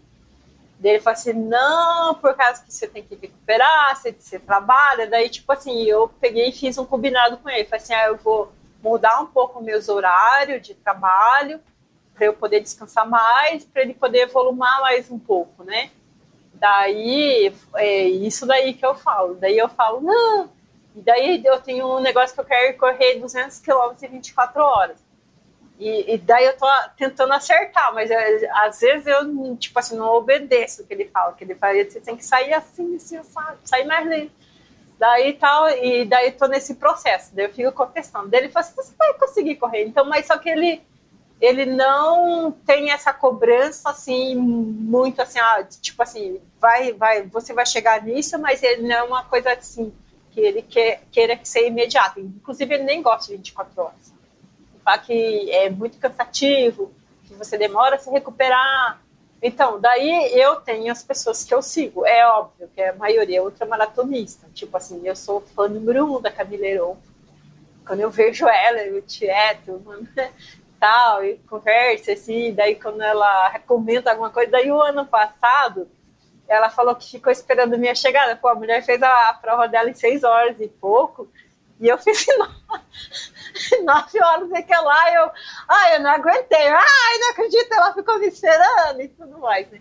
Daí agora tem o Sorokin, então, porque essas pessoas que eu sigo, são assim, são pessoas que eu encontrei eles em alguma prova, tipo assim, o cara não era meio que nada, assim, sabe? O cara corria assim, normal, e de repente os caras viraram uma, um fenômeno na corrida. Tipo, você entendeu? É, teve um cara que ganhou, que falado para ele, um, o Florian Hels, ele é alemão. Falar, ele, eu, eu vi lá, ele fez a 24 horas dele, a primeira lá, e ele fez cento e poucos quilômetros. Daí falaram para ele que ele jamais ganharia um campeonato mundial de 24 horas e ganharia Espartaco no mesmo ano. O cara foi é. lá e ganhou Espartaco, no, ganhou o campeonato mundial e ganhou a Espartaco, entendeu? Então são pessoas que assim que a gente vê, o cara foi tipo assim, o cara foi ruim uma hora. Teve um cara que acho que ganhou Conrad, o cara parece que ele tinha feito em 11 a própria Gerda fez 9 horas, né? A primeira dela. O outro lá fez em 10 horas e chegou a ganhar a prova. Então, é, é essas pessoas que, assim, que eu admiro, que eu sigo. E daí uhum. você vai para uma prova e você acaba conhecendo outra. Por exemplo, agora, teve aquele cara que ele é surdo, né? O surdo e mudo, e completou a prova em 42 horas. Não sabia. É, ele sofreu uma, ele era um cara, alguma coisa do exército aí, americano. Ele sofreu um acidente, uhum. daí o rosto dele é todo deformado. E o processo dele ele perdeu a... perdeu a visão a, a, a, a fala e a então. E ele cara quando eu vi o vídeo dele Lone Pine ele chegando eu tipo assim eu fiquei assim chorei assim fiquei emocionada. Ele largou ele tava atrás de mim na largada daí o Chris tava tentando falar com ele e tal e ele tava com o negócio aqui desligado né? o Chris falou assim ah deixa pra lá e tal. E daí eu, eu li assim o, eles demoraram nove anos para ele chegar na prova ele treinou nove anos para poder fazer isso. Então, daí eu, daí eu, assim, eu, eu, admiro esse tipo de pessoa, porque assim, eu sou uma pessoa, é, hoje, uma, sou uma pessoa normal, eu não tenho nenhuma deficiência, né? E daí você vê uma pessoa do teu lado fazendo isso, cara, é, é, então esses são esses meus tipos de ídolo, assim, que eu, que eu tenho, assim, ah, lógico, eu tenho alguns, assim, de futebol que eu, que eu conheci, que eu consegui tietar, pegar o toque, que é o Zico, que eu, nossa, eu comecei a torcer pro Flamengo por causa do Zico, tem é, o pessoal do futebol, e a, às vezes, mesmo pela história, tipo assim, o Ronaldo Fenômeno é um cara, assim, se você ficar do lado dele, acho que você deve ganhar uns 10 mil seguidores na hora. Mas aí, mas você lê a história do cara, que ele teve toda aquela lesão, daí ele tem problema com peso, daí ele tem não sei o que lá, e o cara vai lá e se supera, cara. Então, é, ah, futebol é muito mais fácil, os caras têm muito, né, muito mais recursos e tudo mais, mas você olha assim, pela história, que, que o cara fez. Ele não precisaria fazer aquilo ali. Para que, que ele vai ficar treinando, se recuperar de uma lesão daquela? O cara não precisava. Mas o cara foi, foi lá e fez. Então, daí tem muitas pessoas que é perto da gente, da, principalmente a luta maratona, que a gente, os caras fazem milagre. Tipo, então essas pessoas que eu admiro, que eu, que eu sou muito fã, e, e daí eu, às vezes ali no grupo da Cons eu vejo assim, o pessoal não fez a primeira, o cara já quer ser green number. Tem isso lá também, sabia? Eu vejo, assim, cara, como é que você vai planejar 10 anos, olha só, da tua vida, você correndo, você viajando para outro continente e para você correr 90 quilômetros. Eu acho assim, eu falo assim, nossa, como é que a pessoa vai, consegue planejar isso? Então, então, tipo assim, o Nato também, é tipo assim, o Nato, ele é uma pessoa diplomática, assim, né? Eu, eu sou a, a encrenqueira, assim, do grupo. Tipo assim, eu não levo desaforo. A pessoa fala uma coisa, eu, eu vou lá e, né, e tal, e uhum. daí, e, então, daí o Nato é o tipo de pessoa, assim, que eu assim, no radar, que é tipo assim, que é uma pessoa que eu admiro também. Pô, o cara vai pra vigésima dele. Tipo, ele poderia simplesmente não ir mais. Ele é embaixador, tem muito embaixador lá que vai lá, cumpre sua função. Então, daí, e é uma pessoa que tá próxima de mim. Pelo menos, tipo assim, duas, três vezes no ano, a gente, tipo assim, tá mais próximo, né? Que tem esse negócio do, do de a gente encontrar com os brasileiros e tudo mais, né? Dos almoços, de vésperas de provas, de maratonas. Então, daí, essas são as pessoas que, que, tipo assim, que eu admiro.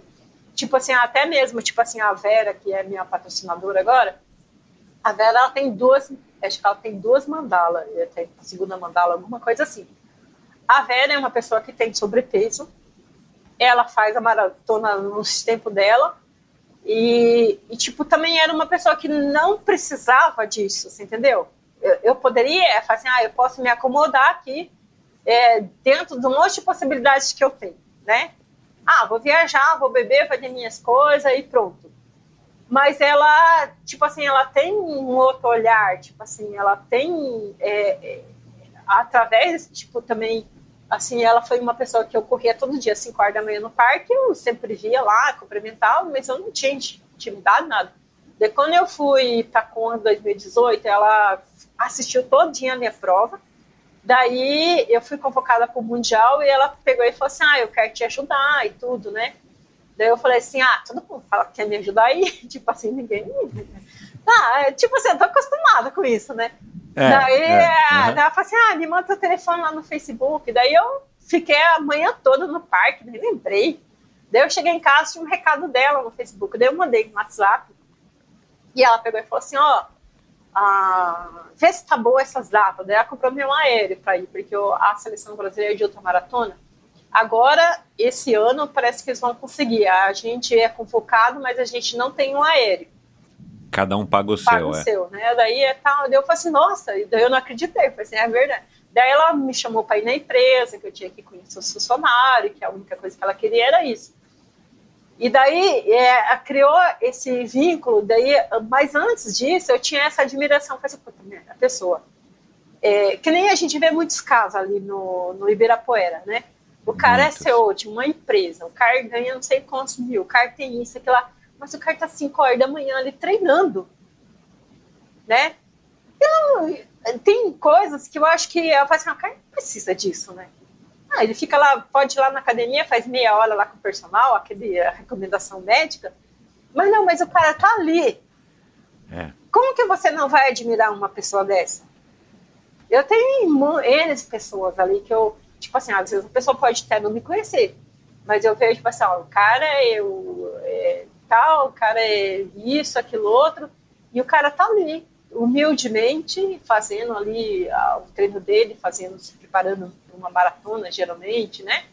E ou para uma meia maratona. Então, daí, é, é, são esses tipos de pessoas que eu admiro. É, na internet está cheio, tipo assim, está cheio de pessoas que, que, é, que entra no nosso radar por causa dos milhões de seguidores, porque elas fazem, né? Que nem a, tipo, a cantora. Então, mas ela também tem uma coisa nela que me, eu não sou fã número um, mas tem uma coisa que ela me chamou que isso aí me define, né? Que é isso daí que eu penso e que eu acho que as pessoas têm que ser. E daí tem eles, né? Bolt, tem essas as personalidades assim, mas são pessoas inatingíveis pra gente, né? Para mim é inatingível. Mas o colega do meu lado aqui que está treinando por 5 quilômetros dele, por primeiro 5 quilômetros dele, é uma pessoa que que eu posso ver, posso, né, eu tenho condições de admirar. Então, é, são esses que são meus ídolos, assim, eu tenho muitos. Cada um tem uma história, e daí eu acho, acho que daí é o esporte, é isso que ele nos traz, né? Conhecimento, de ver a limitação, de ver as, as pessoas superando, né? Depois da Spartathlon, você disse que quer ainda voltar lá para concluir. É, você já pensou o que você vai fazer? Você se vê correndo por muitos e muitos anos, já que você né, disse que gosta de outras modalidades, você gosta de mudar. Você tem já parou para pensar, tipo, né, você está com 50, você acha que com 55 ou com 60 você ainda vai estar tá correndo? Correndo que eu digo assim, né? Nesse nível que você corre, ou participando de muitas provas, ou você vai descer e vai começar a correr maratona, prova de 10, prova de 20, de meia maratona, só para se manter em forma enquanto você faz um rugby ou qualquer outra modalidade? Então, eu tenho. Ah, até 2019, eu achava que eu ia conseguir cumprir os objetivos de ultramaratonas que eu queria fazer. Que eu ia fazer um Ironman para só mesmo para comparar os níveis de treinamento, o que, que, era mais difícil de ultra Uau. e do Ironman. Porque eu vi no teu Instagram que você nada, né? Ou nadava, nadou é, de vez em então, quando, então, né? Daí, uhum. como a natação para mim é a maior dificuldade, o, esse treinador que eu tinha, que ele era de que treinava o pessoal pro triatlo, Ironman, ele falou assim, ah, você tem que começar a nadar para ver como é que é, mas tipo assim, nadar sem competir. Daí eu fui lá e zero esquerda natação. Apesar de ter feito raft, mas você nadar num rio e coisa é totalmente diferente, né? De, com técnica totalmente. e tudo mais, né? Uhum. E daí eu comecei a nadar justamente por causa, mas só que eu não esperava que eu fosse dar DNF cinco vezes em Espartato. Então, enquanto eu não terminar ela, eu não vou partir pro Ironman. Daí, eu, porque daí o Ironman já é, já tem é outra, outra pegada e tudo mais. Mas eu, a ultramaratona, eu acredito que eu vou continuar aí por um bom tempo ainda, tentando melhorar, a, tipo assim, as minhas marcas, né? Dentro uhum. das minhas possibilidades. É, eu quero melhorar a uhum. minha marca, quero correr melhor, umas 24 horas, tá? Achar também uma prova de estrada aí de, mas o meu limite não é mais que 250 quilômetros. Isso é fato. Não tenho vontade de, de, de, correr mais que isso. A não ser que seja uma multiday, digamos assim, uma prova de seis dias, alguma coisa Várias assim. etapas. É, mais etapas. Mas assim, prova contínua eu vejo que não, não é minha vibe, assim, não, não, não tenho vontade mesmo. Ah, e Conrads? Ah, Conrads, cara, tipo assim, eu não programo. Mas eu sei que o ano que vem eu quero estar lá. Né? então Você está inscrita? Não, não abri inscrição ainda, mas, uh, mas, eu, mas eu, a gente que é embaixador, a gente tem uma cortesia, né? E daí ah, eu. Tá. Mas, mas, mas, independente disso, né? De pagando ou não, pagando, é, é uma coisa que que é no meu calendário. Então, não, não sei. Já tive ano que eu não quis ir, porque eu queria fazer outra prova, que eu queria fazer a Passatori, que é em maio. Ela ficava muito perto, né? Da, uhum. da, da, prova. Então, daí eu. Acabou que eu acabei indo para Conza, não fui para Passatori, mas é, se o Valmir permitir, né, eu fazer uma prova seguida da outra. Corrida de trilha você, você gosta? Não. Né? Se tornou meio que uma moda, né? Muita gente do asfalto vai pra trilha, foi pra trilha. Ah, eu, eu tipo, Isso não é uma coisa. Eu não gosto, apesar que eu ter, de- ter feito Urubici, ah, que é um pouco trilha, e eu fiz. Teve um aluno meu que me inscreveu numa aí de trilha aí, que era 14 quilômetros. Eu não gosto desse negócio de correr e parar, assim. e Eu tenho muito medo também das descidas da, Aham. da trilha. Porque, cara, eu sempre me Aham. imagino que eu tô caindo ali, quebrando alguma coisa. Então, a- eu acho que a única prova que eu poderia fazer assim de trail é o S-State, que é uma prova que é muito difícil de entrar. Só dois brasileiros foram sorteados até hoje, mas não assim, é, não pela dificuldade de você entrar, mas assim, pelo que a prova mostra, assim, que eu assisto, eu, se tem ideia, eu quando tem alguém conhecido numa prova, eu fico 24 horas assistindo. Tipo, eu só faço minhas coisas e Ah, acompanhando. Você Eu- curte eu mesmo, Curto, é. eu curto. Que é And- André Vidal, é isso? Quem foi? O André Vidal e o Marcelino, que foi meu pace na, na Ah. Glória, ele já foi duas vezes sorteado. Ah, pelo que legal. que é, a Andréia assim, teve aqui pelo, já também. Pelo número de voluntário que tem. Tipo assim, do que os voluntários fazem ali, desde você vê cara que foi campeão, não sei quantas vezes da prova, tá lá de voluntário. Então, ou eu vou fazer, tipo assim, talvez eu não faça a prova correndo, por causa que você tem que fazer algumas provas que classificam. A BR, ela classifica para essa prova. Você pode Aham. fazer para você ser sorteado, né? É muito difícil ser sorteado, né? Mas eu gostaria, assim, seria uma prova que eu faria. O TMB, eu não tenho vontade. Eu acho lindo, maravilhoso, acompanho também, tudo. Mas eu só iria lá só para tomar vinho lá nos Alpes essas coisas. Porque é, realmente, eu- cara, eu gosto de assalto quente, sabia? Eu gosto de assalto quente e barrido, que nem diz um amigo meu. tipo assim, eu, eu, Bom, você acabou de chegar da Badwater, né? E se deu super bem lá, quer dizer, deu pra entender isso, é. É, então daí ó, treino não- apesar que eu Tá. E quando é que é a próxima Spartathlon que você vai? Não, daí a Espartata é outra história. Tem, eu tô com índice para entrar no sorteio, porque eu não tenho índice direto. Então vou Ah, pro tá. sorteio. Não sei se eu vou entrar no ano que vem. Eu fiquei três anos sem ser sorteada, né? Então você, eu fiz o índice agora na 24 horas, que o mínimo é 170 para mulher. E se eu fizesse a, a Bedouin com 40 horas, abaixo de 40 horas, eu também teria mais um índice. Mas dá na mesma, porque ou então eu tenho que ter um índice para entrar direto, que é correr 213 quilômetros em 24 horas para mulher, para entrar direto. E a prova abaixo de 220 quilômetros você tem que fazer em 30 horas para entrar direto. Não, não, é 25% a menos, é sempre assim. 24 horas. Isso, isso tem a ver com a sua faixa etária ou não, não, tem? a ultramaratona não tem esse favor, não. Tanto é que tem prova aí que você pode ver que as provas, a- as ultramaratona, a mulher é de igual para igual, não tem premiação separada para mulher. A Espartato tem e tal. Entendi. Mas, é, por exemplo, lá na coisa foi considerado que o homem foi o segundo lugar. Ele ganhou, ganhou É. na categoria, ma- mas ele foi segundo lugar, né? Então foi uma Exato, mulher. é. Então não tem esse. A gente na Espartato, a gente tem um pouquinho assim, ó, por exemplo, o nosso é 120, 24 horas, é 170, o homem é 180, 10 quilômetros a mais. Essa é a única diferença. Assim, daí o Tá. sorteio é igual. É, não tem assim, ah, vai sortear tanta mulher, tanta homem. Não. Daí entra igual. Isso significa que quando você for sorteada, você vai pegar a vaga, né? Porque É você não óbvio, tem a é, garantia. é isso, é aham, óbvio. aham. é.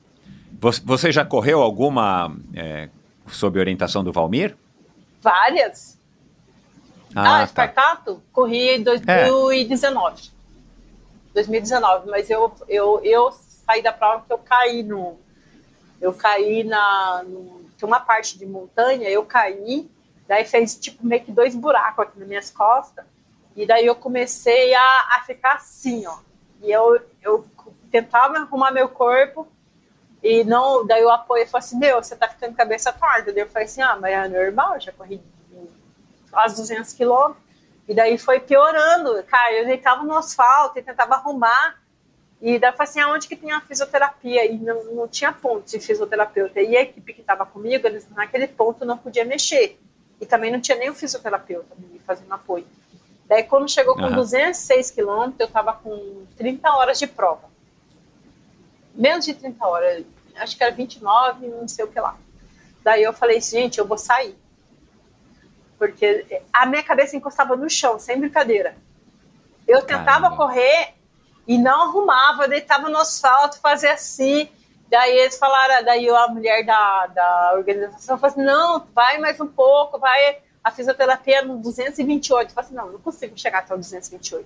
Daí eu, eu peguei e saí. Então, todas as vezes que eu saí, uma vez fui cortada por um minuto, todas as vezes o médico tirou e uma vez eu pedi para sair. Daí, é, mas foi assim, mas a minha prova estava redondinha. Daí eu fui no médico, cheguei lá, eles me levaram pro médico, né? Daí eu falava assim pro médico, não tira meu tênis. Meu, eu tava fedendo, porque a gente fica no estado, né? Fedendo, cara. Tipo assim, fedendo tudo é coisa, você imagina, xixi. Uhum. É, eu, e o médico era muito bonito. Eu falei assim, meu Deus do céu, ai, não. eu, não tira meu tênis. A primeira coisa que o cara vendo vai tirar o tênis, cara. Daí ele examinou lá, daí ele falou assim, não, ela tem que ir pro hospital fazer o exame que pode ter, né? Daí chegaram à conclusão que foi alguma coisa que quando eu caí, que, que é, deu no labirinto. Daí você não consegue ter equilíbrio. Ah, eu achei que tivesse travado, não, que tivesse tido uma daí, contratura e tava toda Não, não era torta. contratura, porque eu, tipo assim, minha perna tava boa, tava, eu tava assim, só não conseguia a cabeça, eu uh, encostava quase no chão. Daí eu vi um monte de gente agora na agora na, na prova, assim que eu passei. Mas o caso deles não era labirinto. Daí eu, eu conversei muito com, falei com o fisioterapeuta, falei com, educador físico, com, né, com, com, o treinador físico, falei com os médicos. Daí eu, eu fiz os tal, os exames, daí é, realmente foi, né, foi labirinto, porque quando diz que a gente tem um cristal, Daí na queda aconteceu isso daí, eu fiquei sem equilíbrio, né? Daí tende só uhum. para um lado. E, essas pessoas que eu vi, daí eu comecei né, a conversar com o fisioterapeuta. Daí ele falou assim: não, isso aí é, tem que fazer exercício assim, assado. Daí eu fiquei traumatizada achando que eu, eu comecei a fazer esses montes de exercício. Eu falei assim, se não for labirinto, mas daí eu nunca mais tive. Tanto é que se você for ver... Você endireitou e nunca mais entortou. Nunca mais. Daí você vê que eu, a minha chegada lá, esse ano agora, eu cheguei, tipo assim, eu até perguntava, Mir, não tô torta. não, com, Coitado. com medo de, né? Não, mas eu cheguei assim inteira, não tive nada, e eu fiz outras provas também, fiz 24 horas, fiz ah, BR. Eu nunca tive nada na BR. Daí o cara, o fisioterapeuta, falou assim, uma, às vezes também, é, pode acontecer do, do, do terreno. Eu falei assim, não, mas lá também é variável, né? Então, eu nunca tive isso na BR. Nunca. Nunca. Só lá mesmo. E daí o, cara, o médico falou, não, é, foi alguma coisa do labirinto. Daí eu. É, daí tive que sair. Essa foi sob orientação do Valmir. Mas eu tava, tipo assim, cara, uma planilha no Excel, porque eles. Você consegue, assim, 3 km e 9 você tem que passar no PC até 7 horas e 30. Então, são 75 PC, 75 pontos de corte. Daí eu fiz uma planilha no Excel, que ritmo que eu tinha que fazer em casa. Daí o, até o 80 você vai sozinho, e daí o, o cara, a menina me entregava um papelzinho assim, ó, o próximo PC tem tantos quilômetros, você tem que correr nesse ritmo. Então eu estava fazendo a prova certinho. Tava indo tudo, tudo bem. bem. Se não fosse é, a queda. É, tava tudo certo, né? Daí agora, pro próximo ano, se eu entrar, daí eu vou ter, tipo assim, um ano praticamente para treinar, meses, né? Daí focar, uhum. emagrecer, e malhar para prova, essas coisas, assim. Uhum. fazer. É, para quem está assistindo no, no YouTube, Atrás de você tem algumas bandeiras, eu estou vendo duas, não sei se tem mais, da Grécia, né? Não tem nenhuma da África do Sul. É, essas bandeiras estão aí, né, para te lembrar da Spartathlon, para você se manter animada para vencer a prova que por enquanto está te vencendo? Sim, é, isso daí é para me lembrar. Todo dia eu olho, cara, mas é uma prova que todo dia eu penso. Às vezes você fica duas semanas. Não, eu fiquei uma fase sem pensar porque eu estava focada aí no, no né, mas, cara, Exato. você acorda ou você dorme, daí você assim, daí você revive tudo. mas o que, que eu fui que eu errei? Porque o que acontece lá? Todas as mulheres, é engraçado, eu não termino a prova, as mulheres vêm lá choram. É, a, a, essa que ganhou três vezes mesmo, ela fala para mim, mas você é muito forte, você não sei o que lá. Daí eu falo assim, meu, eu vejo pessoas que, tipo assim, tecnicamente, até fisicamente, elas são piores do que eu e termina. Daí o Nuno falou que eu joguei umas pedras lá no, na, na, época lá, não sei lá que época, daí e, arrebentei algum monumento lá que os caras que os deuses gregos não deixam terminar a prova. Então, daí é, é, muito engraçado, que daí eu tenho um monte de fã, você não acredita. Eu tava lá na, no, descendo para ir para ali na, no Vale da Morte, daí o cara, Selma, eu não sei que lá, era da Esparta, encontrei um monte de gente daí. E, e a Espartato é assim: se você termina a prova, você recebe é, você recebe as fotos, tudo, tem uma cerimônia. Você termina a prova, você recebe aquela água lá, recebe a coroa e tal, daí leva você lá, lava o pé da pessoa, tira tudo lá, lava os negócios, e coloca o chinelo branco, e coloca o, atleta no táxi e manda pro hotel. Daí se você não termina, você não vê nada, nem foto tua. Daí esse, teve um ano que o médico me tirou porque meu pé tinha apodrecido. Né? E eu queria continuar correndo. Ele tirou, com 195 quilômetros. Daí eu fui, eles levaram para lá, Deus caras. Nessas situações que você foi tirada, né, da prova, você não ficou brava, não Sim, resmungou? Sim, resmunguei. Não... Eu, eu, tipo assim, argumentei ainda porque as minhas coisas estavam no carro. Eu falei para ele, não, minhas coisas estão tá ali para arrumar e eu tô conseguindo correr. E eu realmente estava conseguindo correr. Eu, eu, tipo assim, porque eu não tinha sentido dor assim forte. Eu só eu sabia que tinha estourado porque no 80 é, o, tinha estourado dois fura, fez um rasgo assim nos meus dedos. E depois, quando eu corria na montanha, eu sentia que estava estourando as bolhas, sabe? Assim, fez as bolhas e foi estourando. E daí eu cheguei num ponto que meu apoio estava, mas só que meu apoio não podia mexer, porque lá é assim, né? É todo PC que o apoio pode. E daí a hora que eu cheguei nesse ponto, era um ponto que tinha médico. Daí a hora que ele tirou minha meia, eu estava no estado. Ele falou assim, não, ela vai pegar infecção, vai, vai levar ela para o hospital direto. Daí eu, eu, eu fui para eu fui pra lá, daí eles lavaram meu pé, tudo isso, daí me colocaram no táxi e eu tava com chinelo, daí as pessoas acharam que tinha terminado. Eu falei assim, não, não, não terminei a prova. Não, e também tem outra cerimônia que, tipo assim, que eles, eles dão uns presentes às crianças de lá das escolas, fazem umas lembrancinhas com aquelas coisas lá, né, é, com barro, com azulejo e tal, e entrega para cada corredor, tipo assim, que chega. E quem não termina, você só recebe isso no domingo, no almoço. Daí eu cheguei lá, já tinha mais cinco crianças chorando, que eu não tinha terminado, porque eu acho que, tipo assim, acho que todo mundo me conhece naquela cidade. As crianças chorando, os caras, a organização entregou o um negocinho antes para mim. em vez de entregar no domingo. Ah, entregaram? Entregaram, yeah. tipo assim, já, tipo assim, então, eu, mas, cara, mas é engraçado, assim, e, e eu, todo lugar, assim, corrida que eu vou, eu tenho muito fã, assim, de mulher, assim, que os maridos dela estão correndo e as outras estão fazendo apoio. Daí o pessoal tem esse negócio que não gosta dos argentinos e tal. Cara, mas as mulheres dos argentinos, você não tem noção do que elas me ajudam. Porque elas, uma, uma vez que eu pedi para sair, elas queriam bater no, no, organizador achando que ele tinha me tirado.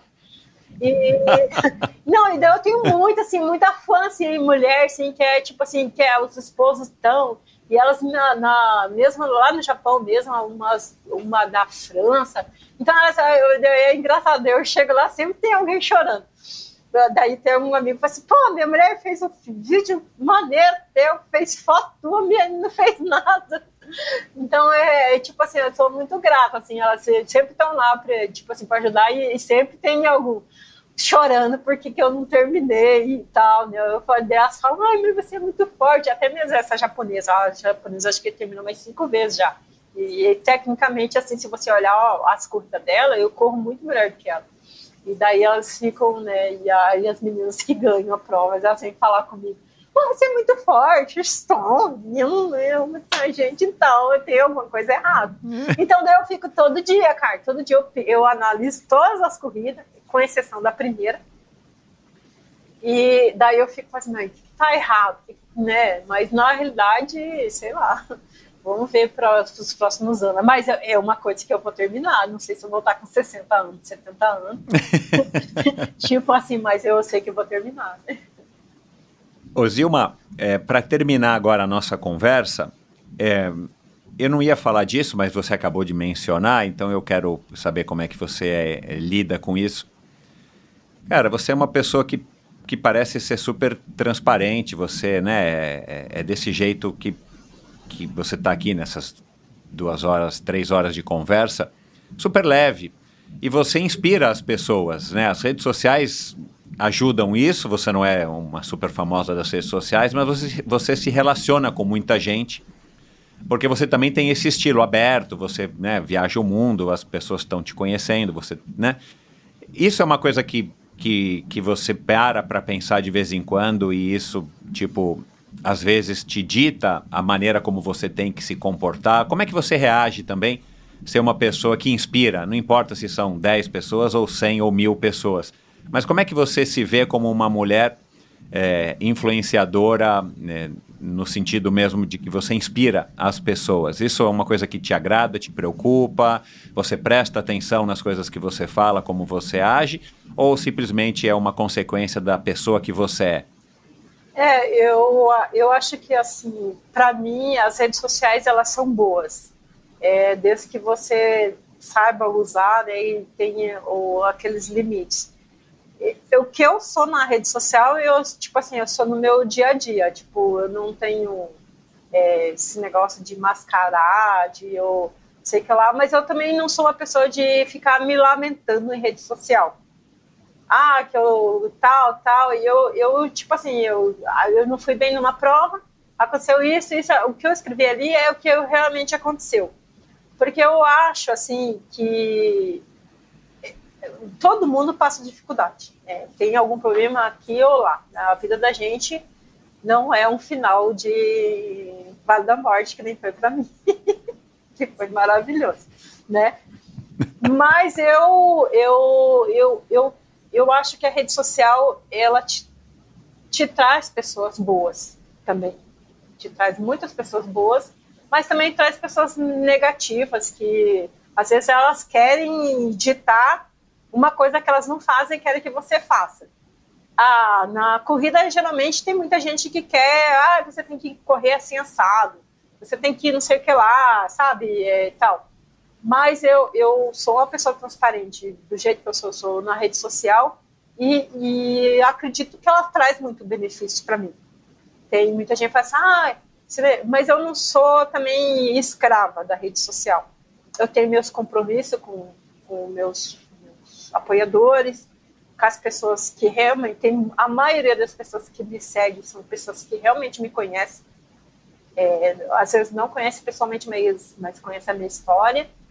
E, e, eu acredito sim que eu, eu inspiro pessoas, mas eu ao mesmo tempo assim, eu não sou uma pessoa que fico policiando, assim, ah, eu vou falar isso, vai fazer isso. Eu gosto, realmente, a pessoa fala assim, ah, é, é, a pessoa me perguntar alguma coisa, eu gosto de falar o que realmente é né? Ah, vou... É, não só em relação à outra maratona, em relação a tudo. Que eu acho que, eu, é, tipo assim, eu sou, eu fiz, eu sou formada em coach, essas coisas e tudo mais. Mas eu fiz para mim, não para as pessoas. Mas eu acho que a, a, gente acaba, nesse meio, a gente acaba sendo meio que psicóloga, assim. Que às vezes tem pessoas que você nem conhece, daí a pessoa ah, se abre, fala, depois, assim, tipo assim, e eu eu, eu gosto dessa parte de, de, de inspirar pessoas, a inspirar a pessoa, tipo assim, ela sair do sofá para fazer uma atividade física. A partir do momento que você faz uma atividade física, você vai melhorar a tua alimentação. Não é porque você, ah, o nutricionista falou que você tem que comer aquilo.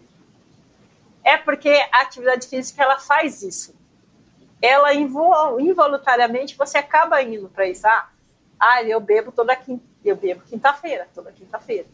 Mas se eu tiver um treino na sexta, eu vou ver que aquilo ali não vai ser legal para mim. Então eu já vou. E também, daí ela inspirar você a. Além disso, a atividade física te inspira isso, a você ter uma alimentação melhor, a você cuidar da tua saúde, e isso vai influenciar no teu trabalho. E às vezes a atividade física, por mais que a pessoa não faça, você fazendo, você inspirando, a pessoa ela se inspira em fazer, melhorar no teu trabalho, o relacionamento com a família. Eu já vi, teve muita gente que me escreveu, que ele falou assim, que eles me veem correndo, eles acham que, ele, que eles que estão correndo, você entendeu? Ah. É, tem muita gente que. Curioso. É, que, eles não, não correm, corre. mas eles estão se vendo é, correndo em você. correndo em mim, daí ele faz uma outra coisa assim. É, tipo assim, melhora assim, o relacionamento ou com a esposa, ou com o filho, ou, ou tipo assim, no trabalho. Então, eu acho, eu gosto dessa parte. E, tipo assim, eu sou uma pessoa que eu procuro ajudar. É, ah, eu sempre, no que eu puder ajudar, a pessoa me perguntar, e eu, eu gosto dessa parte, de, de poder ajudar mais do que eu é, precisar das pessoas, assim. De eu, tipo assim, ter que pedir para a pessoa, mas eu prefiro mais ajudar do que eu ter que, ter que ser ajudada embora eu seja ajudada por muita gente, muita gente, assim, uma, eu tenho uma rede de apoio muito grande, né? Então, é, é, eu acho que a partir do momento que você faz alguma coisa sem receber, sem precisar receber algo em troca, ou ostentar que eu fiz isso, eu fiz aquilo por fulano, eu acho que o universo te conspira a você ser, ter, ter mais, sempre, né? Seja... É, você agradecer pelo teu dia, seja você, tipo assim, ter uma posição melhor no teu trabalho, ah, ganhar mais, é, fazer... É, se eu falar assim, ah, que tem gente que não gosta de falar que dinheiro, não sei o que lá, mas, cara, o dinheiro, ele te leva para tudo, né? Então você tem que se inspirar trabalhar, ter melhor, melhores condições, para viajar, para né, tudo mais. Então eu acho que eu gosto dessa parte, assim. Eu não tenho muito seguidor, eu não ganho nenhum, nem, não ganho nada de, de tipo assim, tipo assim, nenhuma marca me chama para esses treinão para me dar um tênis. no, tipo, não me chama para me dar um óculos, nada, nada. Mas é, mas eu as pessoas que me procuram, que falam que eu inspiro, né? eu sempre eu sou agradecida, porque daí eu acho que eu aprendo né, com elas e, e, e vamos seguindo aí, né? Eu, e...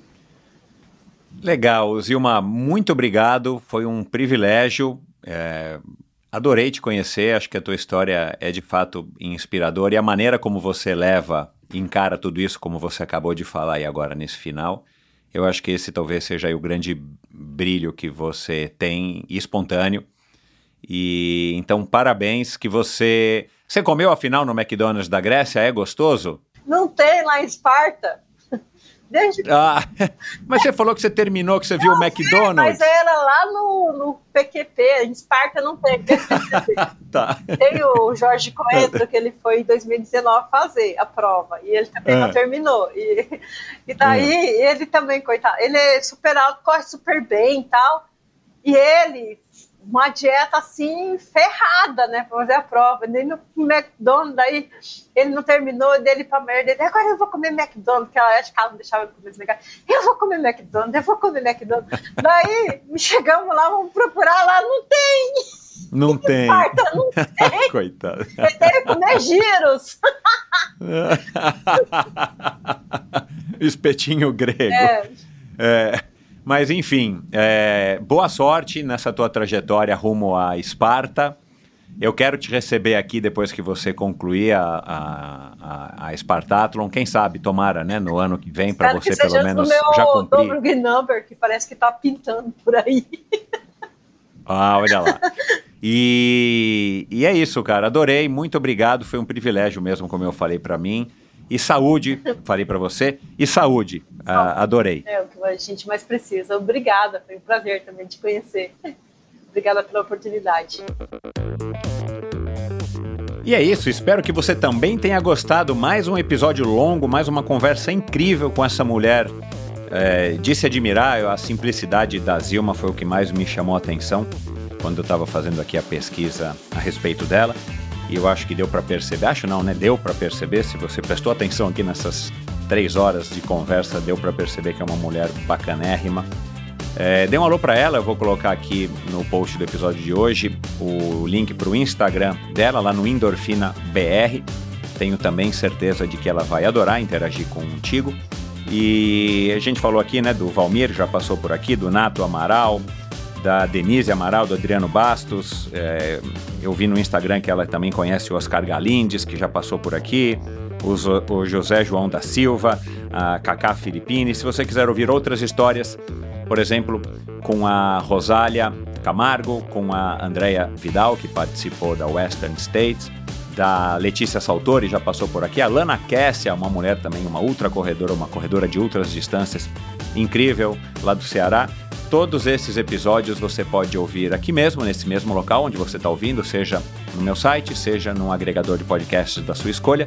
Não se esqueça de seguir o Endorfina, vá lá agora no botão de, de do seu agregador de seguir o Endorfina, isso ajuda bastante não somente a mim, mas outras pessoas a estarem é, descobrindo o que você gosta de ouvir e quem sabe elas também passem a gostar. Se você divide, compartilha, é, espalha o Endorfina, como tantos ouvintes fazem, essa é a melhor ajuda que você pode dar. Quanto mais ouvintes, melhor para mim, melhor para os convidados. É, então, eu já sou aqui muito grato. E se você quiser ir além, você já sabe, se você já é um ouvinte do Endorfina, vai lá no meu site, clica no endorfinabr.com, clica ali no bannerzinho do Apoia-se e se informa como é que você pode fazer parte aí da, das pessoas que vão além e, além e apoiam financeiramente esse projeto. No mais é isso, muito obrigado pela sua audiência.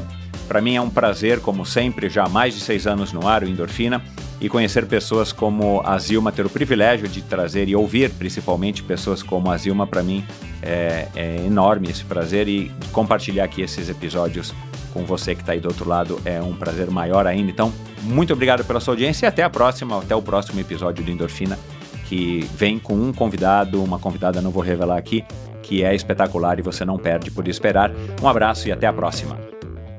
Oi, pessoal, tudo bom? Bom, hoje é um dia muito especial que, com muito orgulho, eu venho dividir com vocês, em que eu, a probiótica, a Trisport e o Endorfina nos unimos para que todos vocês, amantes do triatlon, possam acompanhar diariamente toda a minha jornada até os mundiais da Finlândia e de Kona. Bom, e com muito conteúdo exclusivo, a gente vai conseguir levar um pouco, né, do que é a emoção de uma jornada pro, como funcionam os treinos, a recuperação, alimentação, suplementação, o recovery, pré-prova, enfim.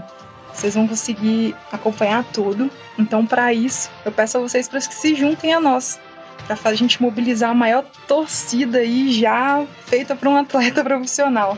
E aproveitando esse momento, né, para deixar também um legado é, e poder transformar vidas através do esporte, assim como o esporte transformou a minha vida. É, durante esse período, todas as compras realizadas com meu cupom social ALMATRI reverterão 10% do valor das compras para o projeto Jornada Pro. E aí, vocês topam entrar nesse aquecimento comigo? Então bora e torçam muito! Você já parou para pensar em tudo que uma triatleta passa para chegar até a linha de chegada de uma prova como o Ironman? Bom, é por isso que a Probiótica e a Almatri, em parceria com a Trisport Magazine e o Endorfina, se uniram para contar a história em cada detalhe dos bastidores das conquistas e dos desafios da Pamela Oliveira em sua jornada Pro como a única triatleta brasileira profissional na disputa dos Campeonatos Mundiais de 2023, o Ironman 70.3 na Finlândia e o Ironman em Kona. A jornada Pro trará, de forma inédita, os bastidores dessa temporada, behind the scenes até a linha de chegada. A iniciativa permitirá que a comunidade do triatlon acompanhe de perto a jornada desafiadora da Pamela, fonte de inspiração e incentivo para a presença de cada dia mais mulheres no esporte. Além do incentivo ao protagonismo feminino, 10% de todas as compras realizadas no site da Probiótica utilizando o cupom ALMATRI serão revertidos para um projeto social apoiado pela própria triatleta. Foram desenvolvidos kits personalizados inspirados na linha de produtos utilizados pela Pamela em sua jornada de preparação. além do desconto de 20% nos produtos da Probiótica, o cupom ALMATRI te dará também direito à participação em experiências exclusivas, como treinos com a participação da Pamela, transmissão ao vivo dos eventos, com degustação de produtos e entrega de kits. Essa jornada se inicia hoje, 17 de agosto, e a temporada vai até o final do Mundial de Kona, em 14 de outubro. Durante esse período, a Probiótica, Almatri, Trisport Magazine e o Endorfina serão os responsáveis por narrar essa história com conteúdos exclusivos para todos que quiserem entrar nessa jornada. Fiquem ligados no arroba Probiótica Oficial para torcer junto com a gente. E visite o site probiotica.com.br, faça suas compras e utilize o cupom ALMATRI para ganhar 20% de desconto e ter direito a participar dessas experiências exclusivas. Obrigado por ouvir esse episódio do Endorfina. Acesse o endorfinabr.com, vá no post do episódio de hoje para conhecer um pouco mais sobre o meu convidado e alguns assuntos abordados em nossa conversa. Lá você ainda encontra todos os episódios do Endorfina. Siga o Endorfina BR no Instagram e confira imagens inéditas e inusitadas dos meus convidados. Participe enviando comentários e sugestões. Se você curtiu, colabore assinando Endorfina no seu agregador de podcasts preferido e compartilhando com seus amigos.